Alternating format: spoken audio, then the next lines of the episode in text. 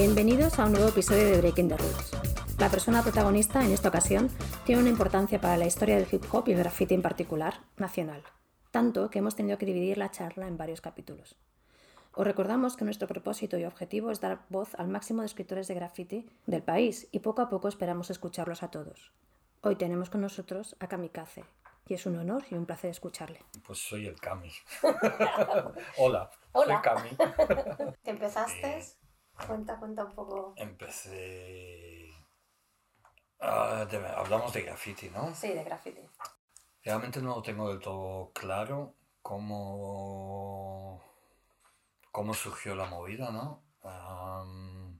Sé que lo primero, mi primer contacto con el, con el graffiti en mi mano, en primera persona, no sé por qué, entramos al Prica que había cerca de mi casa y robamos un par de latas de pintura y pusimos los nombres del grupo de break que teníamos, ¿no? De los chavales, de, de- pusimos el nombre del grupo y los nombres de cada uno.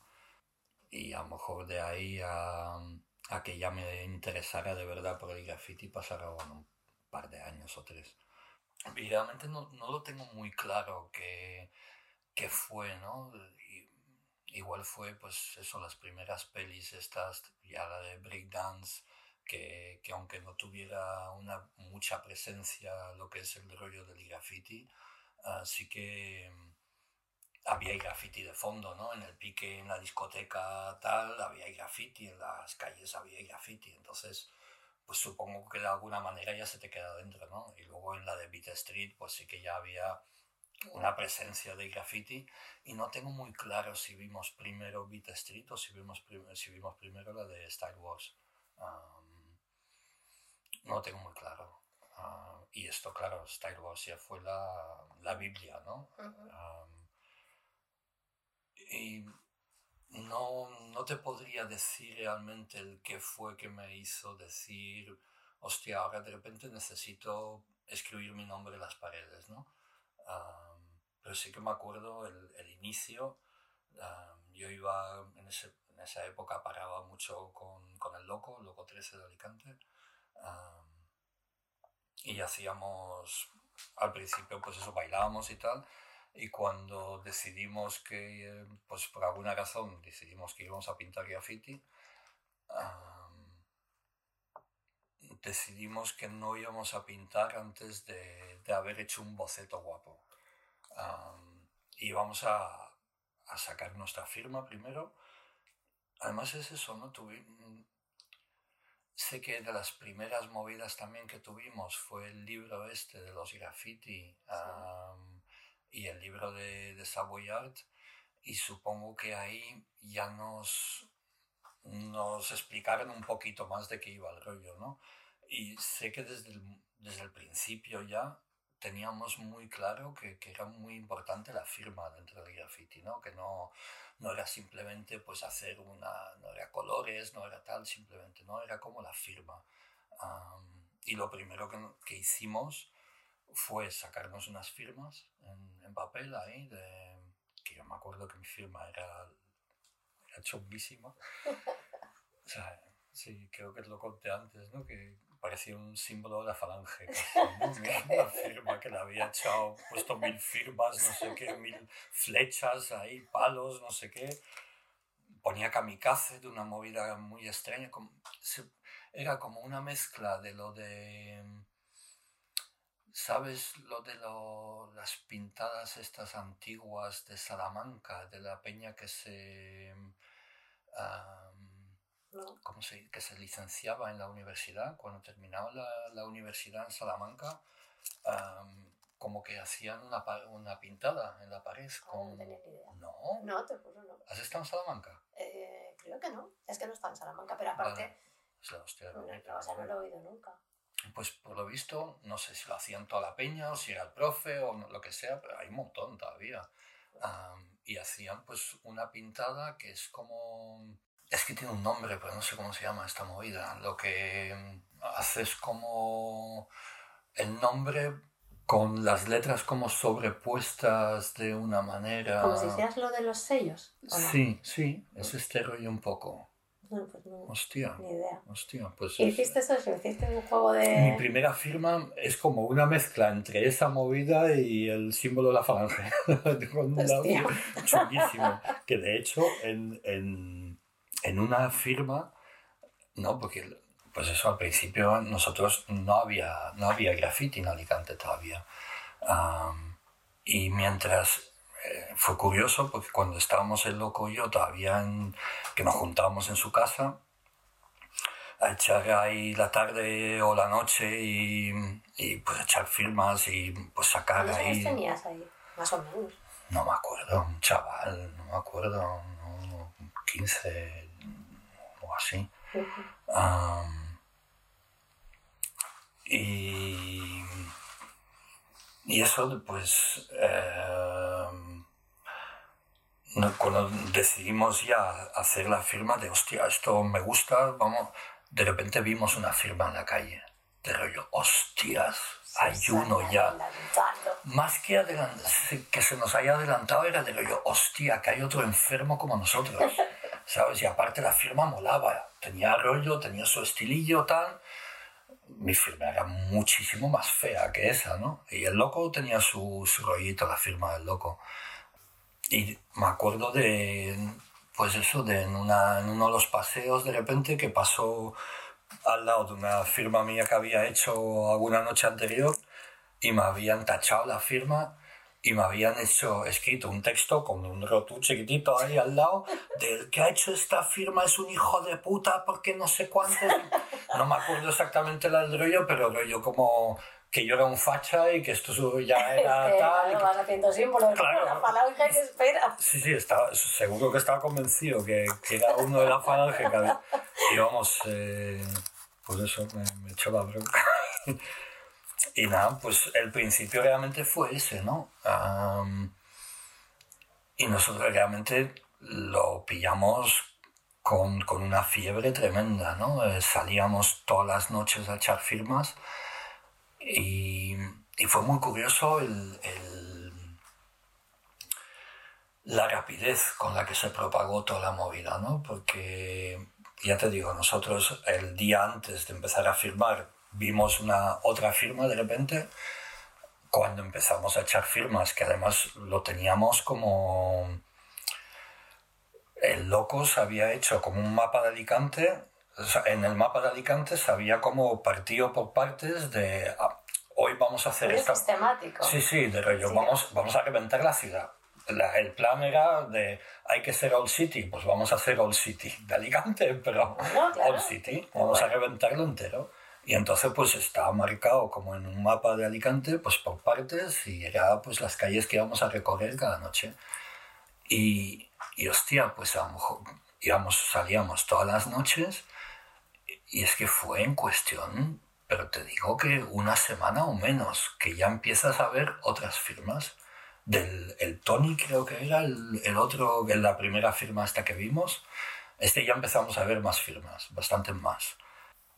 Y luego pues eso, es que empezaron a salir firmas, pero en cuestión de un mes ya te puedo decir fácil que habría a lo mejor 20 chavales echando firmas por Pero no os conocíais. No, O sea, era todo, veíais las firmas y ya está. y ya está. Y veis, y a ver, es bastante pequeños y salir por las noches, claro, yo, yo no sé, ¿no? Pero como... Y es que cobraba ya. Ah, vale. O sea, yo, yo empecé a currar muy chaval y el loco pues era un chaval que tampoco le tenían ah, muy atado en Claro. casa. Entonces pues le dejaban salir.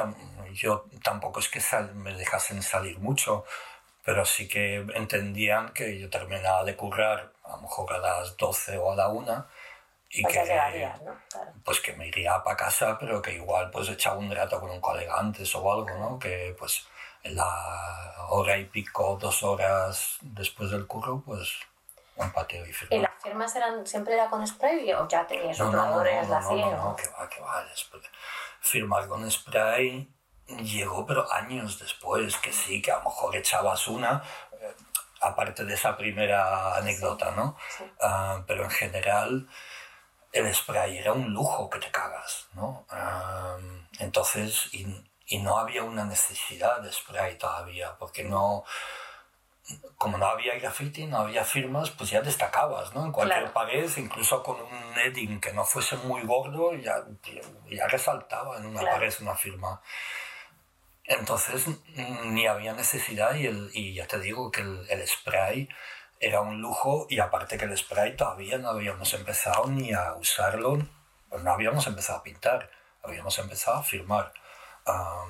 Y eso y teníamos muy claro, pero yo hasta que no tengamos un boceto que nos parezca medio decente no salimos a pintar.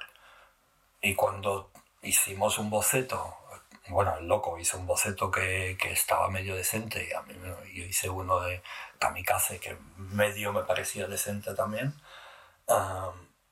pues decidimos robar pintura. De, pues ahora toca robar pintura para ir a pintar. Ahora estoy flipando porque estamos hablando de dos hombres y un, un gran plan, ¿sabes? No rollo de niños locos que se van a firmar, o no, vamos a hacerlo sistemáticamente, no, vamos a hacernos un boceto. Ahora toca pillar la Pero eso, eso, realmente, esa iniciativa era muy del loco, ¿eh? El loco era muy... organizado, ¿sí? sí, sí, sí, era un chaval ahí que lo veía claro, de tenemos que hacer esto, tal. Y a lo mejor veía otras cosas, pero él veía, no, tenía, tenía las cosas claras, el loco, y realmente para la, para la época, para los 80, en, en Alicante estaba, estaba bastante adelantado. pilló soltura más o menos con los sprays que teníamos en la época, pilló algo de, de, soltura bastante rápido y, y, conseguía hacer lo que, lo que él dibujaba en casa, conseguía hacerlo en la pared, que, que era difícil. claro. Ah, sí, sí, sí. Ah. ¿Sabes otra cosa que flipo? Cuando hablé con el Tony, con el Cebos, me dijo que, que él, él, y sus colegas iban a robar la pintura al Prica. Tú me dices que vosotros ibais al Prica. No, nosotros la primera vez robamos en el Prica, pero cuando el loco y yo decidimos pues que ya era hora de hacer nuestra pieza, no, tuvimos filtro ninguno. Además, me arrepiento mucho de muchos sitios donde robamos, porque nosotros, yo te digo que filtro cero y robamos en todos sitios, en cualquier ferretería, cualquier sitio que tuviera sprays, pasamos por ahí para ver lo que podíamos robar. Hay que agradecer a, todos los putos currantes de Alicante y de todos los sitios que les desvalijamos las tiendas. Sí, sí. Además, supongo que sería relativamente fácil porque no estaban acostumbrados a eso, claro. Aparte, unos chavales, que tampoco te ibas a imaginar que unos chavales te vayan a robar sprays, que es que los sprays no se usaban para esto. Y nosotros, aparte, como no teníamos ni idea, pues robamos todo lo que era spray. Y claro, tú robabas pintura de coche, metalizados, movidas que no te servían absolutamente para nada después. Pero claro, no lo sabíamos, no teníamos a nadie que nos dijera, no, no, esto, chavales, no, no lo, ni, lo, ni lo miréis, ¿sabes? y entonces, pues claro, nos costó un tiempo pues descubrir que pinturas eran medio decentes, ¿no? Que, pues eso, teníamos la Novelty, la Spray Color, y luego pues eso, la Dupli servía para hacer alguna movidilla si hubieras hecho un...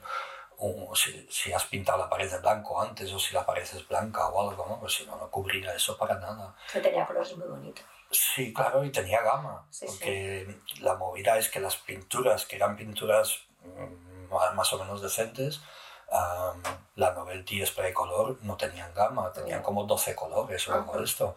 Que en esa época, además, el, el graffiti en España en general era muy curioso, porque era todo el mundo con los mismos colores. Claro. Luego había Peña como el loco, otro ah, que era un pionero en muchas cosas. El loco había leído en uno de estos libros o algo lo de mezclar la pintura y lo empezó a hacer. Te estoy hablando del 86, 87, ¿no? Que, o sea, que tenía colores hechos para sí mismo. Sí, que, a ver, pues tampoco pilotaba, pero sí que había un, un, intento de hacer algo diferente y de tener pues un poquito más de gama, ¿no? De poder cambiar un poco los colores y, y joder, pues lo hacía, ¿no? Tenía ahí sus, sus mezclas de colores, igual que Reza ahora, que sigue mezclando los colores y que mira que tenemos colores, para aburrir Pero, hay mucha gente que lo hace, ¿eh? mucha, mucha gente. Yo hacía mucho que no lo veía y cuando estuve, la primera vez que estuve en México, veo un pavo que tiene pues toda una habitación llena de botes y digo, joder, no sé si tienes pintura. Y dice, no, no, son todo para mezclar. Y eran todo culos que él iba, pues eso, los, fríos, los calientes, el tubito. Fue como, me vino un flash porque ya no me acordaba de eso. Yo no lo he hecho, ¿eh? Yo tampoco. Pero, me pero sí que la siempre me ha parecido muy engorroso y nunca... Claro, me parece que, no, que lo que sacas, por lo que tienes que invertir de tiempo y todo esto, no valía para En los 80 yo creo que tenía... Más sentido, Realmente ¿no? entiendo que en los 80 no lo hiciéramos más. Sí y que no, no, nos hiciésemos expertos en mezclar pintura por, con, con, la poca disponibilidad de, de gama que teníamos, ¿no? de colores que teníamos. Realmente deberíamos de habernos vuelto expertos todos ¿no? en esta movida. Pero no pasó. También es que eh, eh, otra cosa que hablaba con el es que antes se pintaba mm, bastante menos. Es decir, que con por ahí no, no pintabas tanto como ahora. de todas esto es una una movida que me di cuenta, por ejemplo, cuando me fui a Nueva York, ¿no? cuando la, la época que viví en Nueva York, la diferencia de, de lo que era el graffiti, en, ya no solo el graffiti en Nueva York, sino el, pues eso, la vida activa de un escritor de graffiti comparado a lo que hacíamos en Alicante, que éramos unos chavales muy motivados, muy apasionados, pero, a ver si en, lo que es en cuestión de firmas eh, con, con Rotu, sí que era una dedicación absoluta y, vamos, muchos pateos, muchas horas y muchas firmas. Pero a, nivel de, de, piezas, aparte que tampoco teníamos claro el rollo de bombardear con piezas, ¿no? Como que las piezas, bueno, también que estábamos aprendiendo y todas las movidas, pero era muy algo de, de ¿cómo se llama? Solo me sale en gabacho ahora. Digo, y a lo mejor así. Joder, descampados, eh, era muy de descampados, de fábricas abandonadas y toda esta movida, ¿no? Que las primeras piezas, el primer Hall of Fame de, de Alicante era una fábrica abandonada que, eh, que la pintamos por fuera, no por dentro.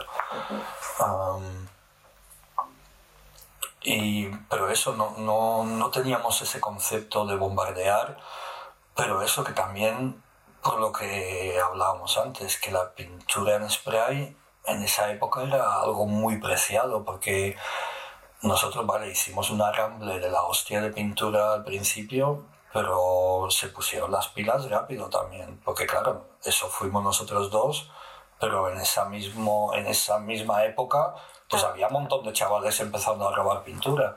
Y entonces, claro, las tiendas se pusieron las pilas y ya no era tan fácil robar pintura y comprar pintura era inviable, porque además en esa época la pintura que no era pensada para, para graffiti era muy cara. Era muy cara. Sí, pero Era, era, mucho más para lo que podíamos como, dinero. Y para unos chavales mm, que la mayoría son pues de, de, familias de clase obrera y tal, que tampoco es que naden en, la abundancia, pues era inviable de pues, decir, me voy a gastar, pues, en, yo qué sé, 30.000 pelas en pintura para hacerme unas pintadas. Eh, Imagínate. Es que, no, vamos,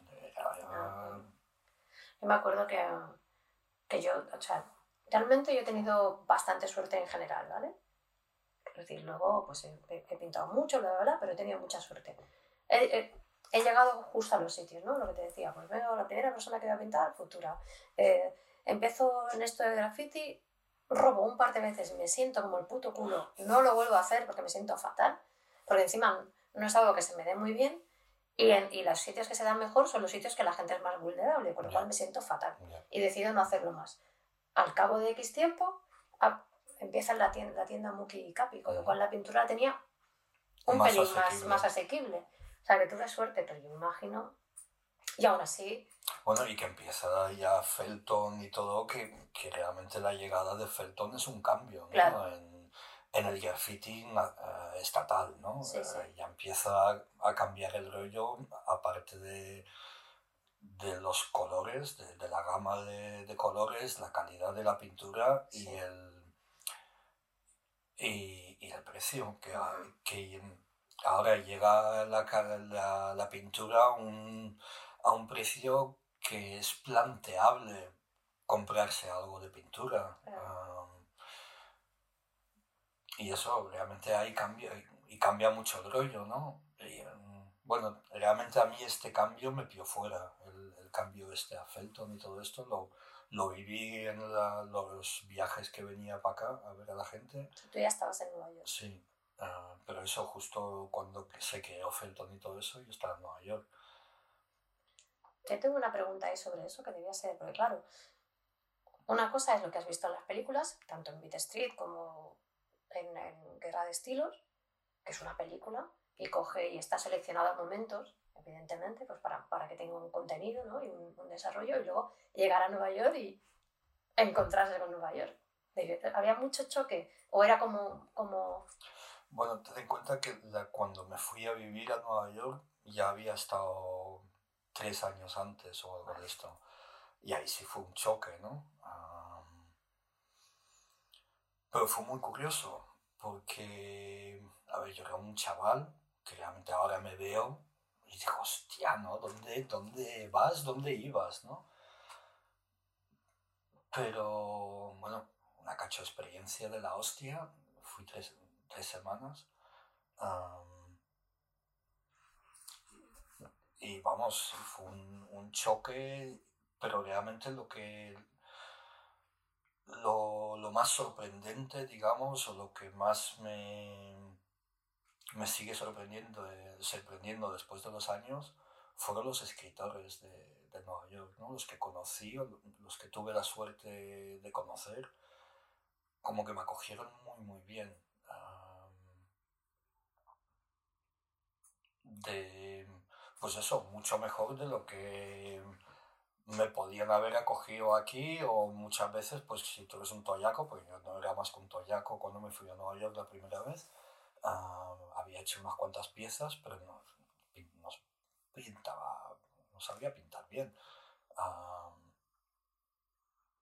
pues eso, ¿no? Que a lo mejor aquí, pues si eres un toyaco, vas a hablarle a una peña que, que más medio controla y te humillan, ¿no? Cuando...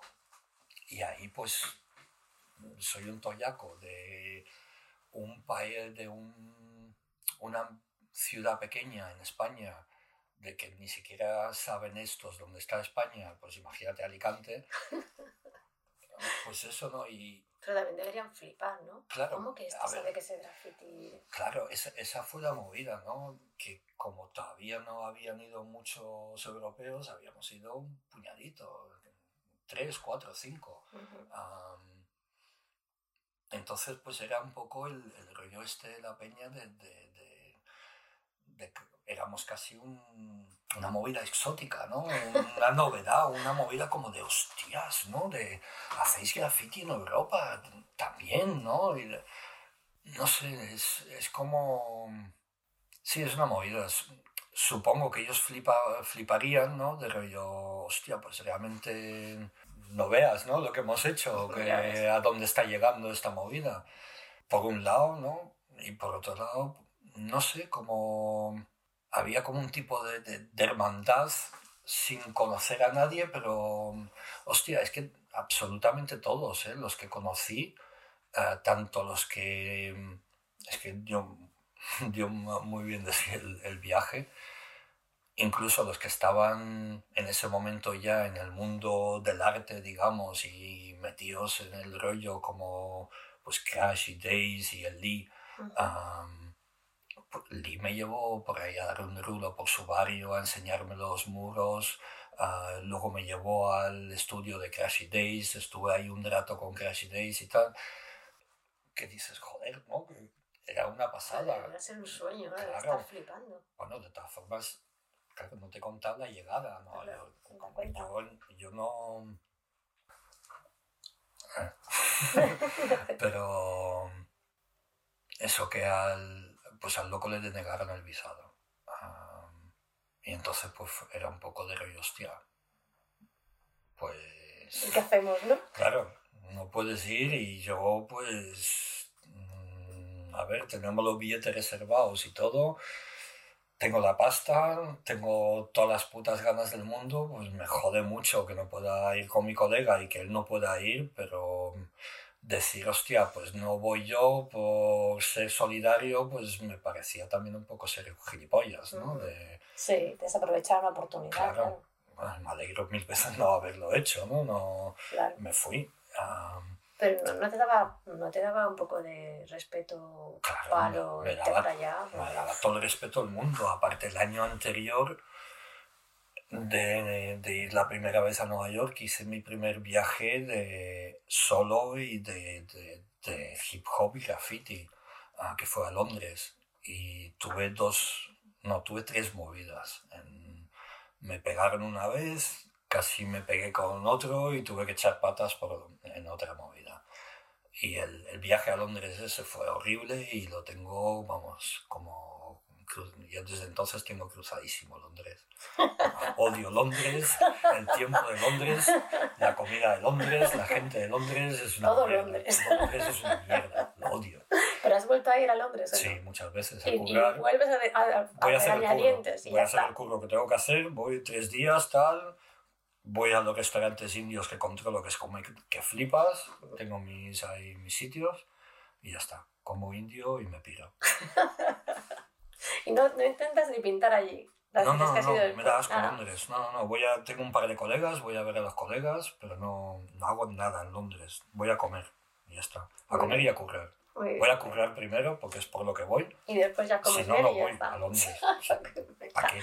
me encanta. Hace mal tiempo, hace frío, llueve, es un asco. La última vez que yo he estado en Londres,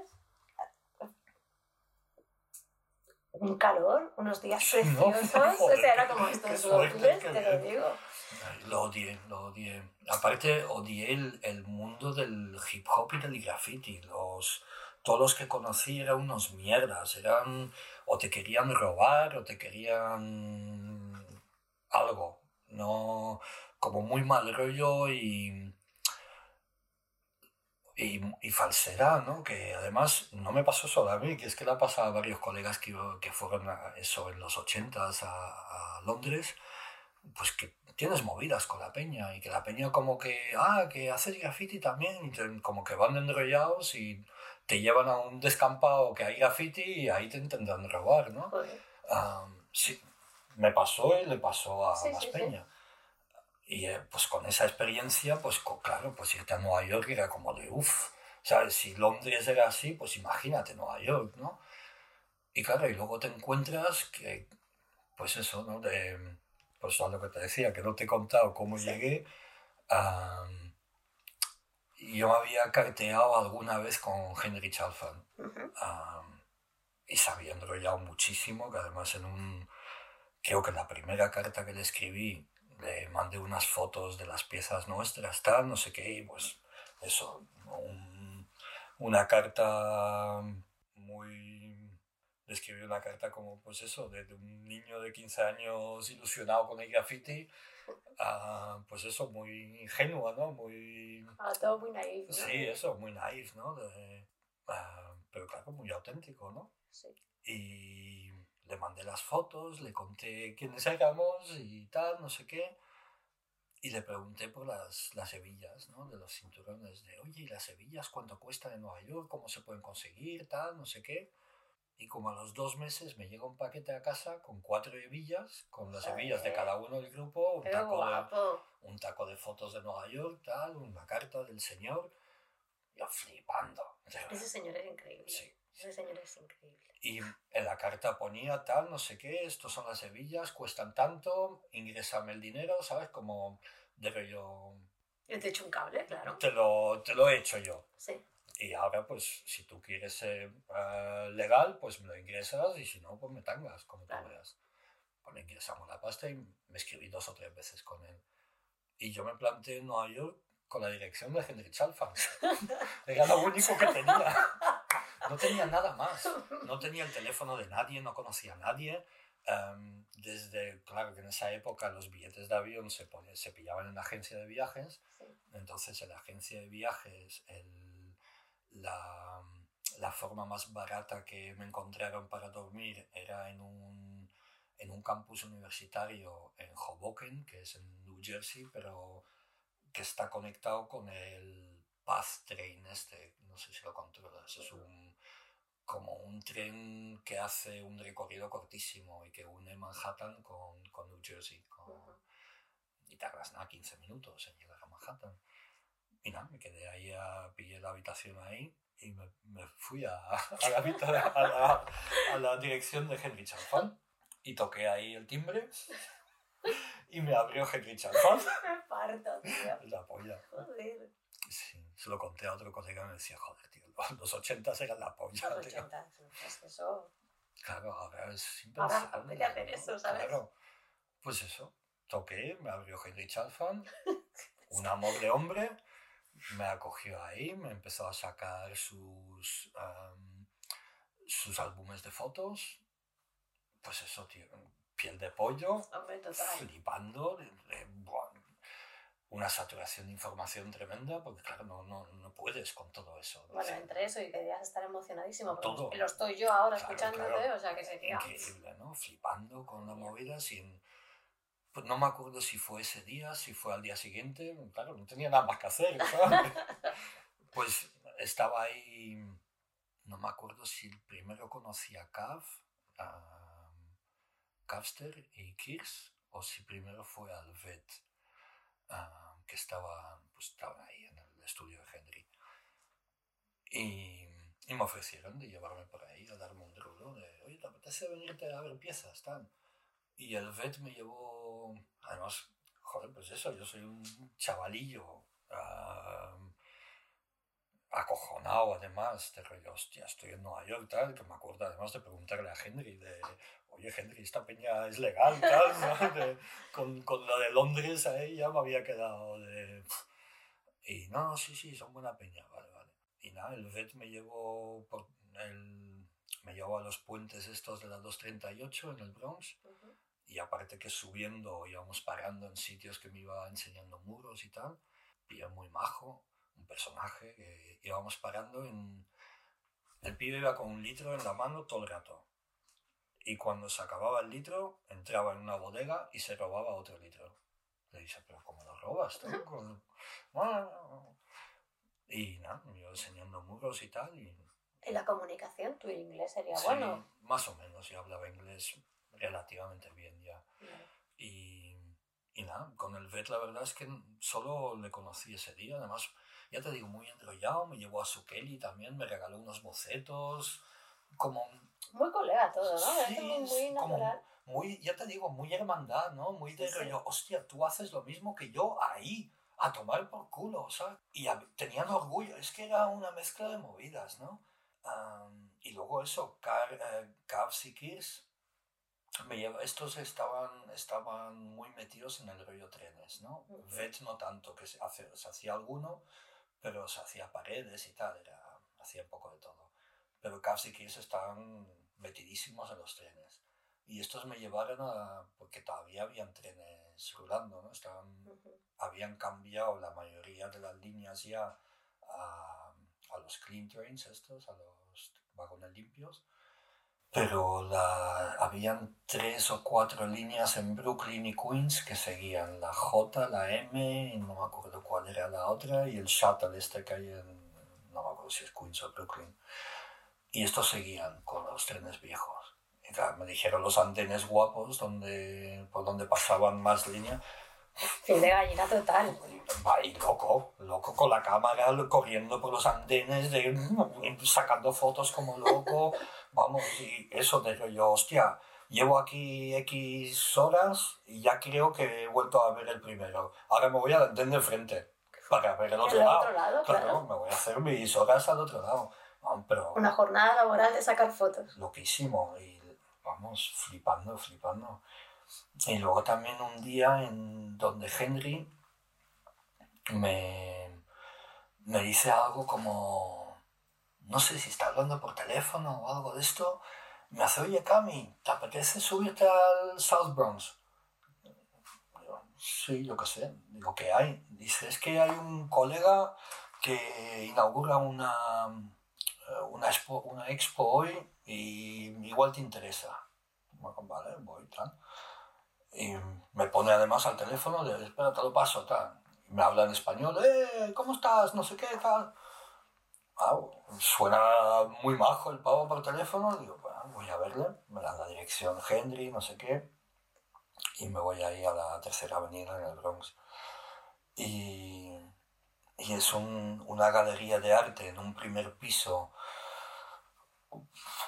que es realmente un, un loft muy humilde tal, con unos cuadros colgados y habían pues algunos cuadros de graffiti y tal y estaba ahí el eh, Case 2, estaba ahí.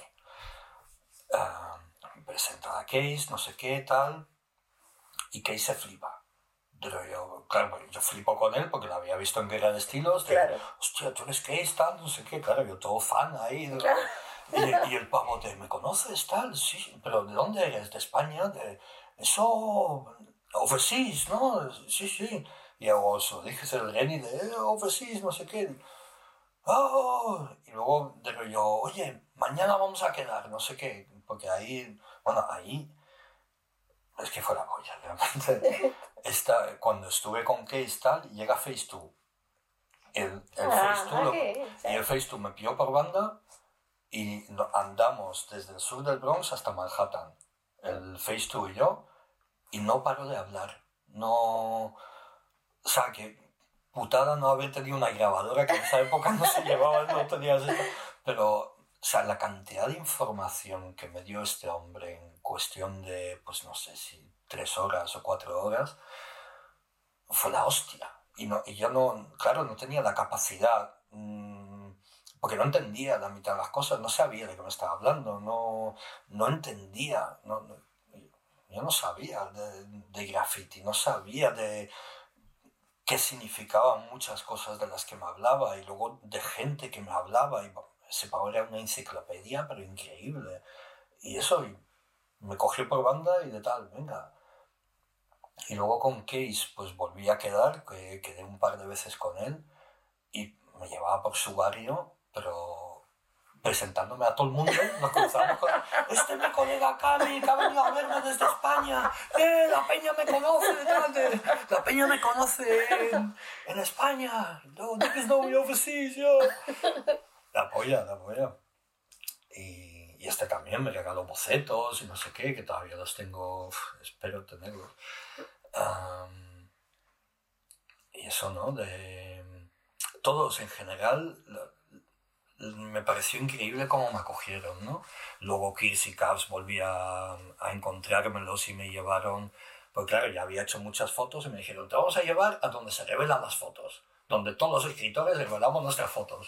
Y me llevaron a Canal Street y en la tienda de fotos estaban Ket, Sento y, y Ven, creo. Hola, ¿qué tal?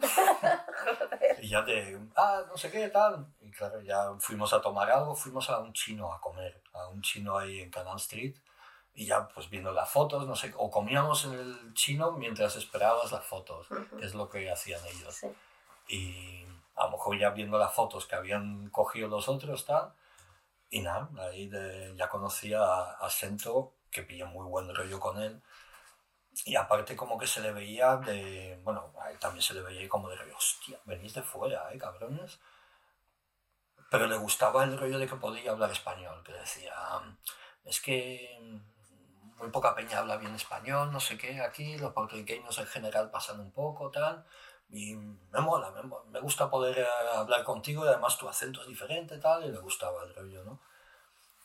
Y pillamos muy buen rollo, y de hecho cuando ya volví a los tres años para, para instalarme en Nueva York, am, Sento era, pues a- tenía X personas que tenían muchas ganas de volver a verlos y Sento era, estaba ahí en el top por eso, ¿no? Pero pillamos muy buen rollo y él, no sé, que también hablaba muy bien español, pero no Sí. sé por qué teníamos, tuvimos muy buena conexión Sento y yo, ¿no? Am, y nada, eso es un poco el... No hay El flipete del primer viaje. el, claro. fli- sí, pero el primer viaje, sí. Sí.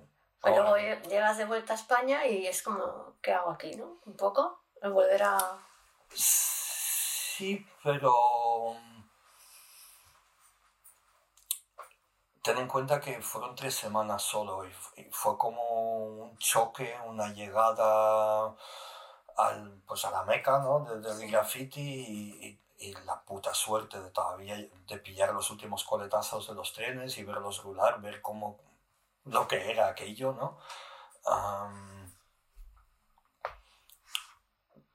pero, ¿qué te iba a decir? Se me ha la olla. Te, te, he dicho que eso, que debía ser un choque volver a España después de ah, esas tres semanas. No, creo. No, no tanto.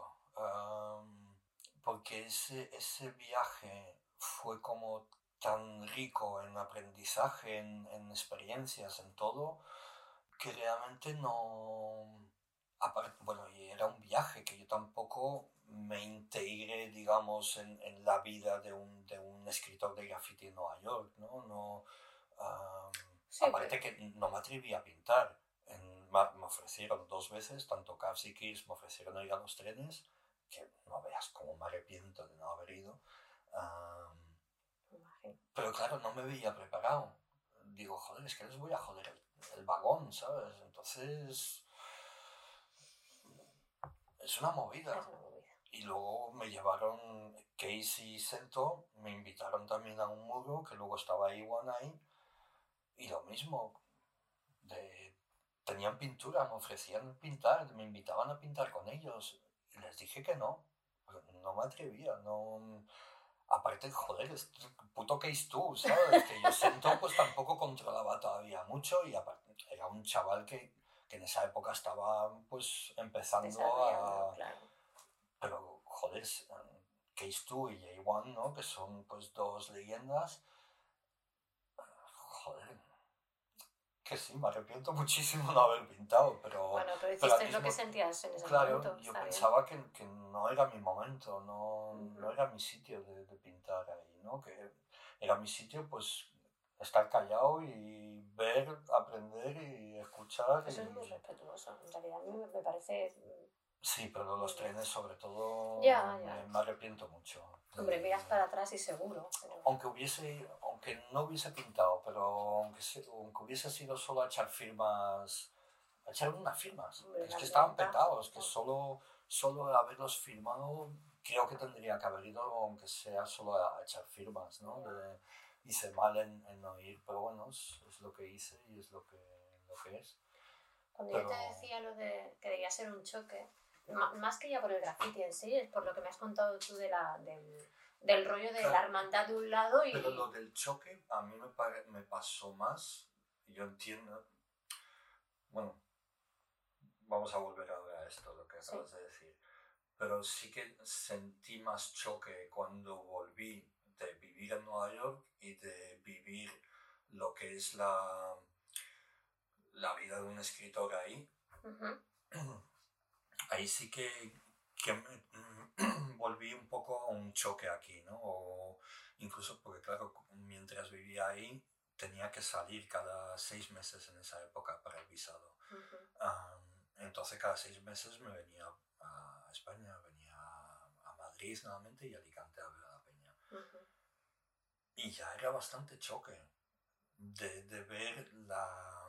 Ahí sí que era un choque, ¿no? de ver la diferencia de de cómo se lo toman los escritores en Nueva York, cómo viven la movida y cómo lo, vivimos, cómo lo vivíamos nosotros en esa época aquí, que ahora ha cambiado mucho y ahora hay muchos escritores que están igual de metidísimos que, que los neoyorquinos en esa época eh, y más, ¿no? no tiene nada que ver, pero en esa primera época aquí, pues eso, no, no había ese concepto de, de bombardear tanto a spray al menos, como, como ahí, o como en Madrid los flecheros, que los flecheros sí que tenían ese concepto más claro, pero en el, en el graffiti hip hopero, o como lo quieras llamar, ahí se tardó, ¿no? Era muy... Nosotros empezamos todos y creo que fue en, en todo el estado más o menos igual, era una movida muy de tu barrio, ¿no? Tú empezabas a pintar en la una pared de, pues, de un descampado, de algo, de tu barrio. Y muchas veces pintabas solo en tu barrio. Había mucha gente que solo pintaba en su barrio o en una fábrica abandonada o tal, pero lo las vías, lo las carreteras, todo eso empezó mucho más tarde. Eh, en los 80 era, era muy de pinto aquí. Pero Madrid siempre me ha parecido muy territorial, ¿sabes? Muy de, de, de cada uno en su, en, su, en su barrio pintando, ¿sabes? Incluso a día de hoy es bastante así. Que no es tan... Mi experiencia en Barcelona es que la gente, o sea, Barcelona era más o menos de todos, por decirlo en algo, ¿sabes? O sea, yo, yo vivía al principio en la Barceloneta y, y pintaba en, en, en Lesseps y pintaba en Glorias, que estaba a tomar por culo en mi barrio. Y cuando vivía en Gracia pintaba en, en, en San Andrés y pintaba, ¿sabes? Que no era tan, no era tan piezas, ¿eh? Bombardeo también, pero me refiero que la gente no era tan de tal, ¿sabes? Pero no... Esa es mi... No sé si lo de Madrid es, es una movida o era una movida um, como territorial en, como... Este es mi territorio, ¿no? Sí, no, no, lo creo, sé, eso no- no lo sé. Yo creo que era más una- un rollo de comodidad, ¿no? De pinto en mi barrio porque controlo mi barrio y sé que aquí no pasa nada si voy a pintar y, y tampoco sé dónde ir a buscar paredes en otro barrio, igual, ¿no? Era- no sé, yo lo, lo veo más por ahí, tam- igual me equivoco. Que luego había, había Hall of Fame en- y tam- ten en cuenta que yo en los 80 no vivía en Madrid, tampoco sé cómo era el rollo ahí. Y el rollo en Alicante, pues una ciudad pequeña, pues todos te- se, se acaban conocen, conociendo, claro. ¿no? Y lo en, Madrid yo realmente, sí, en la final de los 80 estuve una vez, pero realmente no, hasta, no fue hasta los inicios de los 90 que es cuando empecé a ir asiduamente a Madrid antes de instalarme, ¿no? Oye, entre tu primer viaje de, de tres semanas a Nueva York y que te fuiste a vivir a Nueva York, ¿cuántos años pasaron? Unos tres años. Tres años. Sí. Un chico de los tres, tres años. Tres, tres semanas, tres años, tres años Es viviendo. ahí. verdad, ¿no? A ver, es más o menos, ¿eh? Ya, que ya. igual son dos y medio, ¿no? Ujú, ujú. que no, yo tampoco estuve viviendo tres años, estuve dos años y medio, ah, más o menos. Y luego volviste y volviste a Madrid directamente. Sí, sí, después de Nueva York sí volví a Madrid. Bueno, no sé, ya te digo que el, el, el, el vivir en Nueva York, el, mm, el pintar ahí, meterte en la peli de ahí, me sirvió, supongo, para, para adaptar ciertas, pues, estas cosas que había aprendido a hacerlas aquí, ¿no? Cuando venía. Y, por ejemplo, no sé, tampoco es que quiera ir aquí de pionero de nada, ¿no? Aparte ya te digo que los flecheros en Madrid bombardeaban y se les veían en carreteras y se les veían bastantes sitios. Pero eso que no había mucha movida de carretera, de vías, de todo esto, ¿no? Y empecé mucho a, a hacer platas en, en carreteras y tal, y a, pues a llevarme a los colegas a sitios, a, pues eso, a hacer piezas en diferentes sitios para esparcir el nombre, ¿no? Que creo, creo que antes, antes de eso no se hacía tanto en Madrid, por lo menos. Se, te digo, era muy de barrio todo, muy de cada uno su barrio. Y tú, entonces tú, eh, bueno, es que es, difícil no saltar porque me cuentas cosas que me parecen guays y quiero saber más de esa cosa, pero luego me cuentas otra y es atrás en el tiempo, ¿no? Pero bueno, si a ti no te importa ir para adelante y para atrás, No, a mí no. O sea, a ti no te a mí me importa. da igual. Yo estoy acostumbrada a los saltos, los saltos temporales. pues, claro, o sea, tú te vas las tres semanas a, a Nueva York y vuelves y estás viviendo en Alicante. Claro.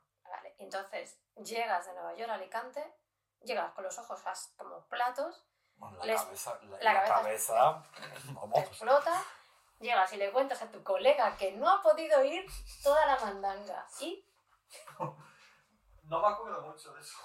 no te ha- Joder, pero debe ser un boom, ¿sabes? O sea, vuelves allí y le cuentas a la peña, no solo a este colega, sino a, a tus colegas, No, claro, aparte, atentos. aparte que yo soy muy motivado y, y cuando me apasiono con algo, ¿sabes? Me vengo arriba. Y claro, seguramente habré sido un insoportable durante bastantes meses en Alicante. De tío, que esto no es el Bronx, ¿vale, tronco? Que esto es Alicante. Bueno, tronco no se dice en Alicante, pero sí, seguro que, que fui muy pesado, ¿no? Que fue un insoportable para mis colegas. Pero claro, es que ten en cuenta que, que, claro, siendo un chaval ahí, en, viviendo lo que estás viviendo, con la, la, la, poca información que teníamos, ¿no? De, pues eso, yo te digo, los graffiti, el libro de los graffiti, Star Wars, el Subway Art y luego ya Spraycan Art. Um, pero ya está. Y luego, pues las cuatro fotos, pues cuando fue el Alex a Londres con el, el un colega de aquí, de, de Varna, el Turtle, no sé si lo controlas tú. ¿El ¿Bailaba break? Sí, sí. máquina bailando. Uh -huh. Ese se fue con Alex a Londres y estos son, yo creo que la, las primeras fotos que vimos de, de Peña de fuera, ¿no? de, de cosas, de piezas de fuera, uh, aparte de, de esta información que teníamos. Y claro, flipamos, ¿no? Flipamos con, con esas piezas y con... Yo me acuerdo que me empecé a cartear en esa época. No me preguntes cómo, no tengo ni puta idea. Yo me acuerdo que, no sé cómo, nos llegaron unas fotos de Alemania, a lo mejor en un fanzine o algo, y había una pintada de Lumit con un teléfono, y llamé. O sea, o sea, a ver, un momento, porque esto es muy loco. O sea, me escribo con Henry Chapman, me envía unas, unas hebillas, me voy a Nueva York, hola Henry, ¿qué tal? Ábreme la puerta. Y ahora me estás contando que en una revista estaba el teléfono de Lumit, que claro, sí, esto. pero de ahí a, voy a llamar a este a ver qué tal. ¿Por sí, qué no, no? no sé, sí, voy a hacer una conferencia en Alemania que... y, y voy, a, voy a llamar a, a, este número a ver lo que sale. Y era el puto número de Lumit, ¿no? Que Brutal. había puesto su número ahí. Brutal las dos cosas, o sea, que le haya puesto el número y que tú le llames. Sí. Igual de... de, de... Claro, lo había puesto para curros y yo pues lo puse ahí. Yo, voy a llamar a este pavo. A ver, pones su número ahí. Eh, ¿Qué pasa, tío? Que soy, soy Camín de Alicante. Y no sé, le tuvo que hacer gracia o algo, me dio su dirección, le escribí una carta, le mandé unas fotos y él me mandó un... Aparte el Lumit, cada vez que me mandaba fotos, era como me mandaba unos tacos de fotos, pero era como de hostia, pero qué pasada, ¿no? De, me flipaba incluso más por los portes que tenía que pagar por la carta, ¿sabes? Pero Claro. ya me mandaba igual 50, 60 fotos de golpe, que para mí en esa época me parecía, yo qué sé, Claro. un, Para una hostia. El gasto de, de revelado o de copia, el, el envío, todo. Sí, sí. Todo, era Sí, como, hostia, ¿no? Y flipaba cada vez que me llegaba una carta de Lumit, aparte... Me acuerdo que le, le gustaba ampliarlas, eh, las- le gustaba revelarlas a, a tamaño más tocho. Sea, que da un buen paquetazo. Sí, sí, las cartas de Lumit eran una alegría y aparte pues eso, ¿no? Veías lo, lo- que a lo mejor ahora pues no es lo que más me gusta, pero veíamos pues esto, ¿no? La- las superproducciones estas que hacía en Alemania de que además se hacían muros de, ¿qué? 8 metros de altura, eh, por, por 30 o 40 de largo, que tenía un Hall of Fame ahí en Múnich, que eran, no sé si unas fábricas viejas o algo, que era donde pintaba él, que eran unos muracos increíbles, de, de grandes y, y realmente currados, ¿no? Sí. El Lumen, que es otro buen personaje. La primera vez que fui a Alemania, pues me pasé por Múnich a ver a Lumit y me, me vino a recoger a la estación en su coche, que era un, un coche fúnebre. El pavo llevaba un coche fúnebre con la parte de atrás llena de latas. Era la polla. De, y este, este personaje, ¿sabes? Con, con su pelo Sí, así sí. y tal, no sé qué. Y, y- y con un coche fúnebre rulando llena de pintura que dice, pero ¿y este pavo todo loco? Un personaje, un personaje que flipas. Sí, sí, sí. Y eso, ¿no? Cosillas así, pues tonterías del loco de los 80, ¿no? De movidas que sería más o menos, no sé, a ver, también, pues ahora tampoco voy buscando amigos por internet o algo, ¿no? Que a lo mejor, pues hay chavales de hoy en día que tienen historias muy parecidas, ¿no? puede ser. Aunque yo creo que sea, es lo que te has dicho antes, como es solo una novedad y una, esa frescura. Claro, a ver, no- porque también, eh, pues claro, es que son las primeras generaciones de escritores en cada sitio, ¿no? Que a lo mejor pues los, los alemanes, los holandeses y tal, los gabachos estaban más adelantados que nosotros. llevaban un par de años de ventaja de hacer cosas y aparte que tenían a lo mejor más apoyo mediático, más apoyo a todos los niveles, ¿no? De, sí, mediático sobre todo, que a lo mejor en revistas y tal, pero bueno, en Alemania, por ejemplo, desde siempre ha habido mucho rollo con, con las casas, ¿cómo se llaman? Desocupadas, ¿eh? Eso no. No realmente, son como, no, porque normalmente son del ayuntamiento, son como casas para la juventud, como es que se llama algo así. La traducción del alemán es algo como así, como casa de la juventud o algo así. Y son sitios donde normalmente, en, pues en barrios o con, con problemas y tal, pues que son sitios donde los chavales pues pueden ir a hacer actividades y tal. Sí, está todo en Ajá, sí, seguro. Si has estado en Alemania, no, es difícil Sí, no haber estado en una de estado, sí, estas. exacto. No me acuerdo por qué te estaba contando esto. Hablábamos de la frescura de los Pero- nuevos contactos. de- Todo eso sí, que y no digo el apoyo, ¿no? El apoyo y la, la- el acceso a información y a formación, ¿no? A, a formarte con las movidas, que a lo mejor en estas casas sociales, estas casas de la juventud en Alemania, pues a lo mejor habían talleres para los chavales de graffiti, de break, de, de todo, ¿no? Pero como que era más fácil, creo, por los viajes que, que hice en esa época, en los 80, por, por- bueno, tampoco en muchos sitios, pero en los sitios de Europa que estuve, como que lo vi más avanzado, pero sobre todo la, la, la diferencia básica creo que era el acceso a información, que desde siempre en, en estos países pues han tenido más información y a lo mejor más gente que viajaba y que veía cosas y no sé. Ya, puede ser. Bueno, entonces eso, pasan esos tres años que supongo que los pasas todos en Alicante, ah, con que hagas pequeños viajes. Sí, los paso en Alicante, sí. en- sí, en esos años pues me hago mi primer viaje a Alemania. Vale, te vas a Alemania, pero el resto del tiempo lo pasas en Alicante. Y me imagino te habrías quedado con las ganas de estar más tiempo en Nueva York, ¿no? O de volver a Nueva York, o de.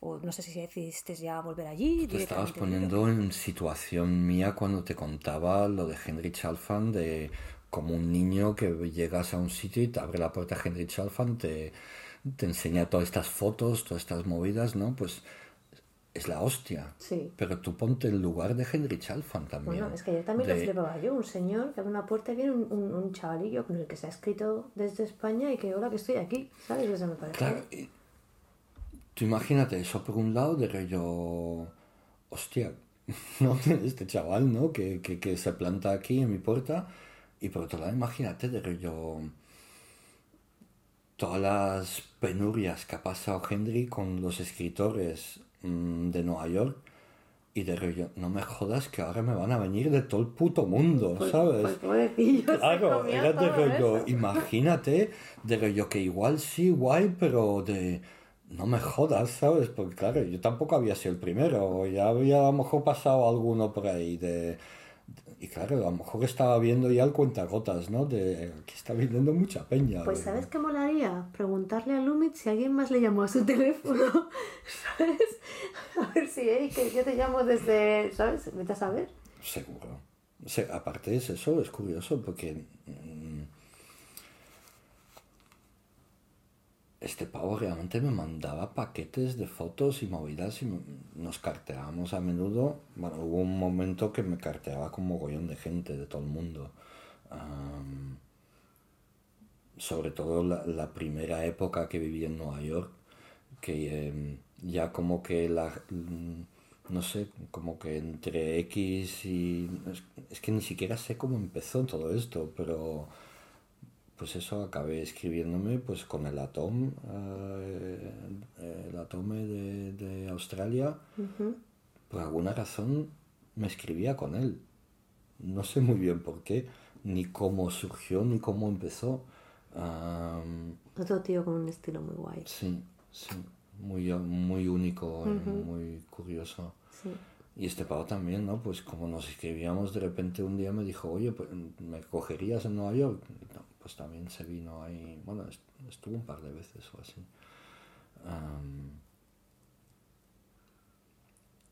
Son pero para eso, flipar. son... Son historias para flipar.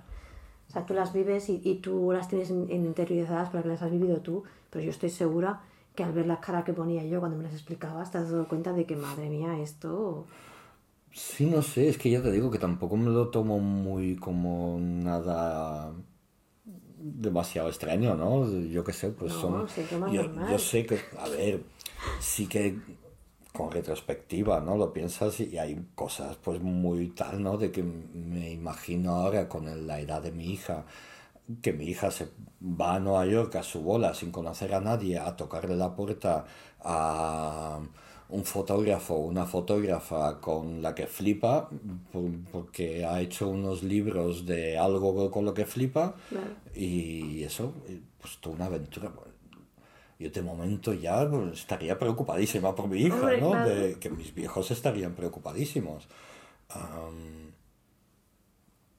Pero eso lo veo como todo tan, eso, naif y inocente, todo con tanta ilusión y, y que luego realmente, mira, salió todo de puta madre, ¿no? Pues sí, Pero que es, sí. es muy curioso y, y no sé, sí, viéndolo con el tiempo, ¿no? Eso es la hostia realmente y, y estas cosas que hoy en día serían impen- impensables, ¿no? De rollo, yo qué sé, que tú eres un chaval de un pueblo de donde sea y te vas a, a donde sea mm, y porque hagas tú una movida, la peña de ahí, que son los maestros de esta movida, te, te acojan y te lleven a dar vueltas y no, realmente es la hostia, ¿no? Es increíble. Y hoy mismo veo muy difícil que, que, que, no sé, que tú te lo flipes con el Obey o con el Sí, con Caos o con quien sea. Y le puedas llam- llamar a su Y que, casa. y que, primero, que tenga su teléfono para llamarle y que te vaya a enviar fotos, Sí, ¿no? sí. Y que luego de repente pues te encuentres en Nueva York o donde sea o, y tal y que, y que tengas un contacto con esta gente y, y que diga, o que simplemente le conozcas un día, pero dedique X horas de su vida en este día A da- contigo a estar contigo, a dar vueltas contigo, a enseñarte su estudio, su no sé qué. Lo veo muy difícil que esto pase ahora. Sí. Que, que un pibe, porque también ahora igual la gente está, ahora hay más dinero en- envuelto en el juego, ¿no? y, y igual la gente está demasiado ocupada ahora en intentar ganar dinero como para dedicar cinco horas de su vida a un chaval que viene de la otra parte del mundo que está flipado con, ni siquiera contigo, sino con lo mismo que tú haces. ¿no? Ah, es, es muy curioso, ¿no? Porque, a ver, al Lee sí le conocía, al Case le conocía y tal, pero yo al, al Vet no le conocía. A, a, a Kirsi y a, Kavs no les conocía. Y me estuvieron llevando de un lado para otro y, ¿sabes qué dices? Hostia, que sí, que es una movida de chavales y que lo hemos hecho nosotros también, que venían Peña pues, o Alicante de Valencia y les llevamos a todos los lados, que lo hacías, pero no te lo piensas en un sitio tan crudo y tan serio como Nueva York, a lo Ya. mejor. am, y, un- y que donde ahora mismo sería impensable, pero bueno, ahora mismo sería En impensable en cualquier, cualquier, lado, lado. claro. Ah. Para empezar, la información está en la palma de tu mano todo el rato. ¿Sabes? Entonces Sí. ya no va a ser la mayoría de la gente. De hecho, la mayoría de la gente, por ejemplo, viene mucha gente de fuera que cuando quiere pintar, eh, si- sin que sea ni malo ni bueno, quieren pintar ya directamente en algún em- eh, sitio emblemático de la ciudad para que se vea en qué ciudad están pintando. Y quieren su foto en ese sitio. Sí, que o las tres chimeneas, o Sí, el sitio si que estamos hablando de que estamos Barcelona, de Barcelona. sí, si o lo de Badalona, exacto, lo de sea. tal, En cada ciudad quieren el, el, Ya. el típico muro que a lo mejor les va a durar dos horas. Eso, ¿Sabes? Que no, no, no les va a durar. Que ni un día, No les va a igual. rentar. la- la- ni la pintura, ni el tiempo, exacto. ni nada. Exacto. Pero Es bueno, la esa foto. es la foto. A ver, de todas formas, como lo que hablábamos ayer, que hay mucha gente que, que pintaba por la foto, ¿no? Que desde siempre, ¿no? Lo, lo peña los fanzines y tal, y pues el rollo mm, redes sociales ha hecho, ha intensificado más este Sí, rollo, ¿no? Que la peña pinta por la foto y, y te olvidas, ¿no? Que sí, que lo entiendo, que yo entiendo que te olvides de las piezas, porque tú estás pintando en la calle y es, mm, pues es una movida temporal, ¿no? Sí. Pero el principio del graffiti es que tu nombre esté en todas partes. Entonces, si tú pintas solo en dos sitios, pues no tiene sentido. Si tú solo pintas en sitios que te vayan a borrar en dos horas o en tres días, no tiene sentido. Um, Y parte también de lo que mola es, es tener que adaptar lo que, lo que haces a diferentes superficies, ¿no? O sea, si el muro tiene ventana, pues tienes que jugar con las ventanas. Si el muro tiene una puerta, pues tienes que jugar con la puerta. Si siempre eliges muros que son fantásticamente perfectos para la, la foto y son lo mismo, es más normal que lo olvides. Un muro plano, rectangular, ¿sabes? Va a ser el muro rectangular. Sí, bueno, coges estoy uno de que sea de acuerdo piedra, hasta uno- cierto uno punto. de- si de porque sí, depende quién lo pinte. Ya, pero No. hablamos de gente que, que, o sea, que que pinta siempre el mismo muro. Exacto, ¿sabes? O sea, que, que pues eso, que es que, que está bien, es un ejercicio de estilo, porque en, en el muro ese pues se siente cómodo, pinta ahí y, y hace su pieza y prueba cosas o no, o lo que sea. Pero, por ejemplo, a mí me aburre mucho. No, aparte de eso, no es graffiti, ¿no? Que por mucho que la pieza sea graffiti, que sea un graffiti o como lo quieras llamar, no es el concepto talibán, digamos, que, que es del graffiti, que es, mm, es, por mucho que sea su nombre, letras, tal, el, el concepto es, se supone, ¿no? Si tú quieres mm, ser un talibán del graffiti, es esparcir tu nombre, ¿no? Poner tu nombre en muchos sitios y que se vea de muchas maneras. Am, entonces, pues si tú no haces firmas, si tú no, no pintas más que en uno o dos sitios o tres sitios, pues tú no estás haciendo graffiti, por mucho que es- hagas incluso letras y tu nombre todo el rato, pero sí estás bombardeando redes sociales, estás bombardeando una cosa mm, que no existe realmente, ¿no? Am, que funciona, pero no existe, ¿no? Am, Sí, de tu experiencia. Bueno, ayer nos quedamos un poquito con ganas de saber más. dos años y medio, sí. Y eh, bueno, somos todo oídos porque tenemos muchas de y lo sabes. A ver, mm, ¿por dónde empezar ahí? Es que tampoco... A ver por dónde empiezo, ¿no? De... A ver, El rollo de Nueva York también, pues como fue improvisado y tal, tampoco es que mm, nada más llegar me pusiese a, a pintar como un loco y todas las movidas, ¿no? De- realmente al principio era bus- intentar buscar un curro y todas las movidas. Y, y yo pues tenía muchas ganas de, de encontrarme con Sento, porque como en el primer viaje cuando le conocí tuvimos muy, muy buen rollo, pues tenía muchas ganas de, volver a encontrármelo y, pues eso, ¿no? Pues para conocer otra vez gente y tal.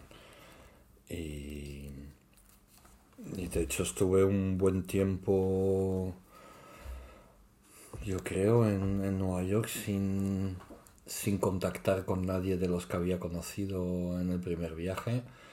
Y pues eso, hice unas cuantas piezas a mi boda por el barrio, ¿Qué estabas viviendo? ¿En qué barrio? en el sur del Bronx, en, sí, en Cypress, en la avenida Cypress, en la línea 6. Y mm, un barrio bastante curioso, por ponerlo de alguna manera. Am, y nada, pues me hice unas cuantas piececillas por el barrio y la verdad es que no me acuerdo muy bien cómo y dónde apareció Sento, cómo volvimos a contactar. Mm, Porque además recuerdo de, preguntar a alguna gente, ¿no? Pues por ejemplo el, el, colega que me encontró donde quedarme el primer mes que estuve en, en la casa, en el edificio, pues este colega era Reni, el de la galería de arte que fui la primera vez, por donde conocí a Case 2, a Face y a Sento.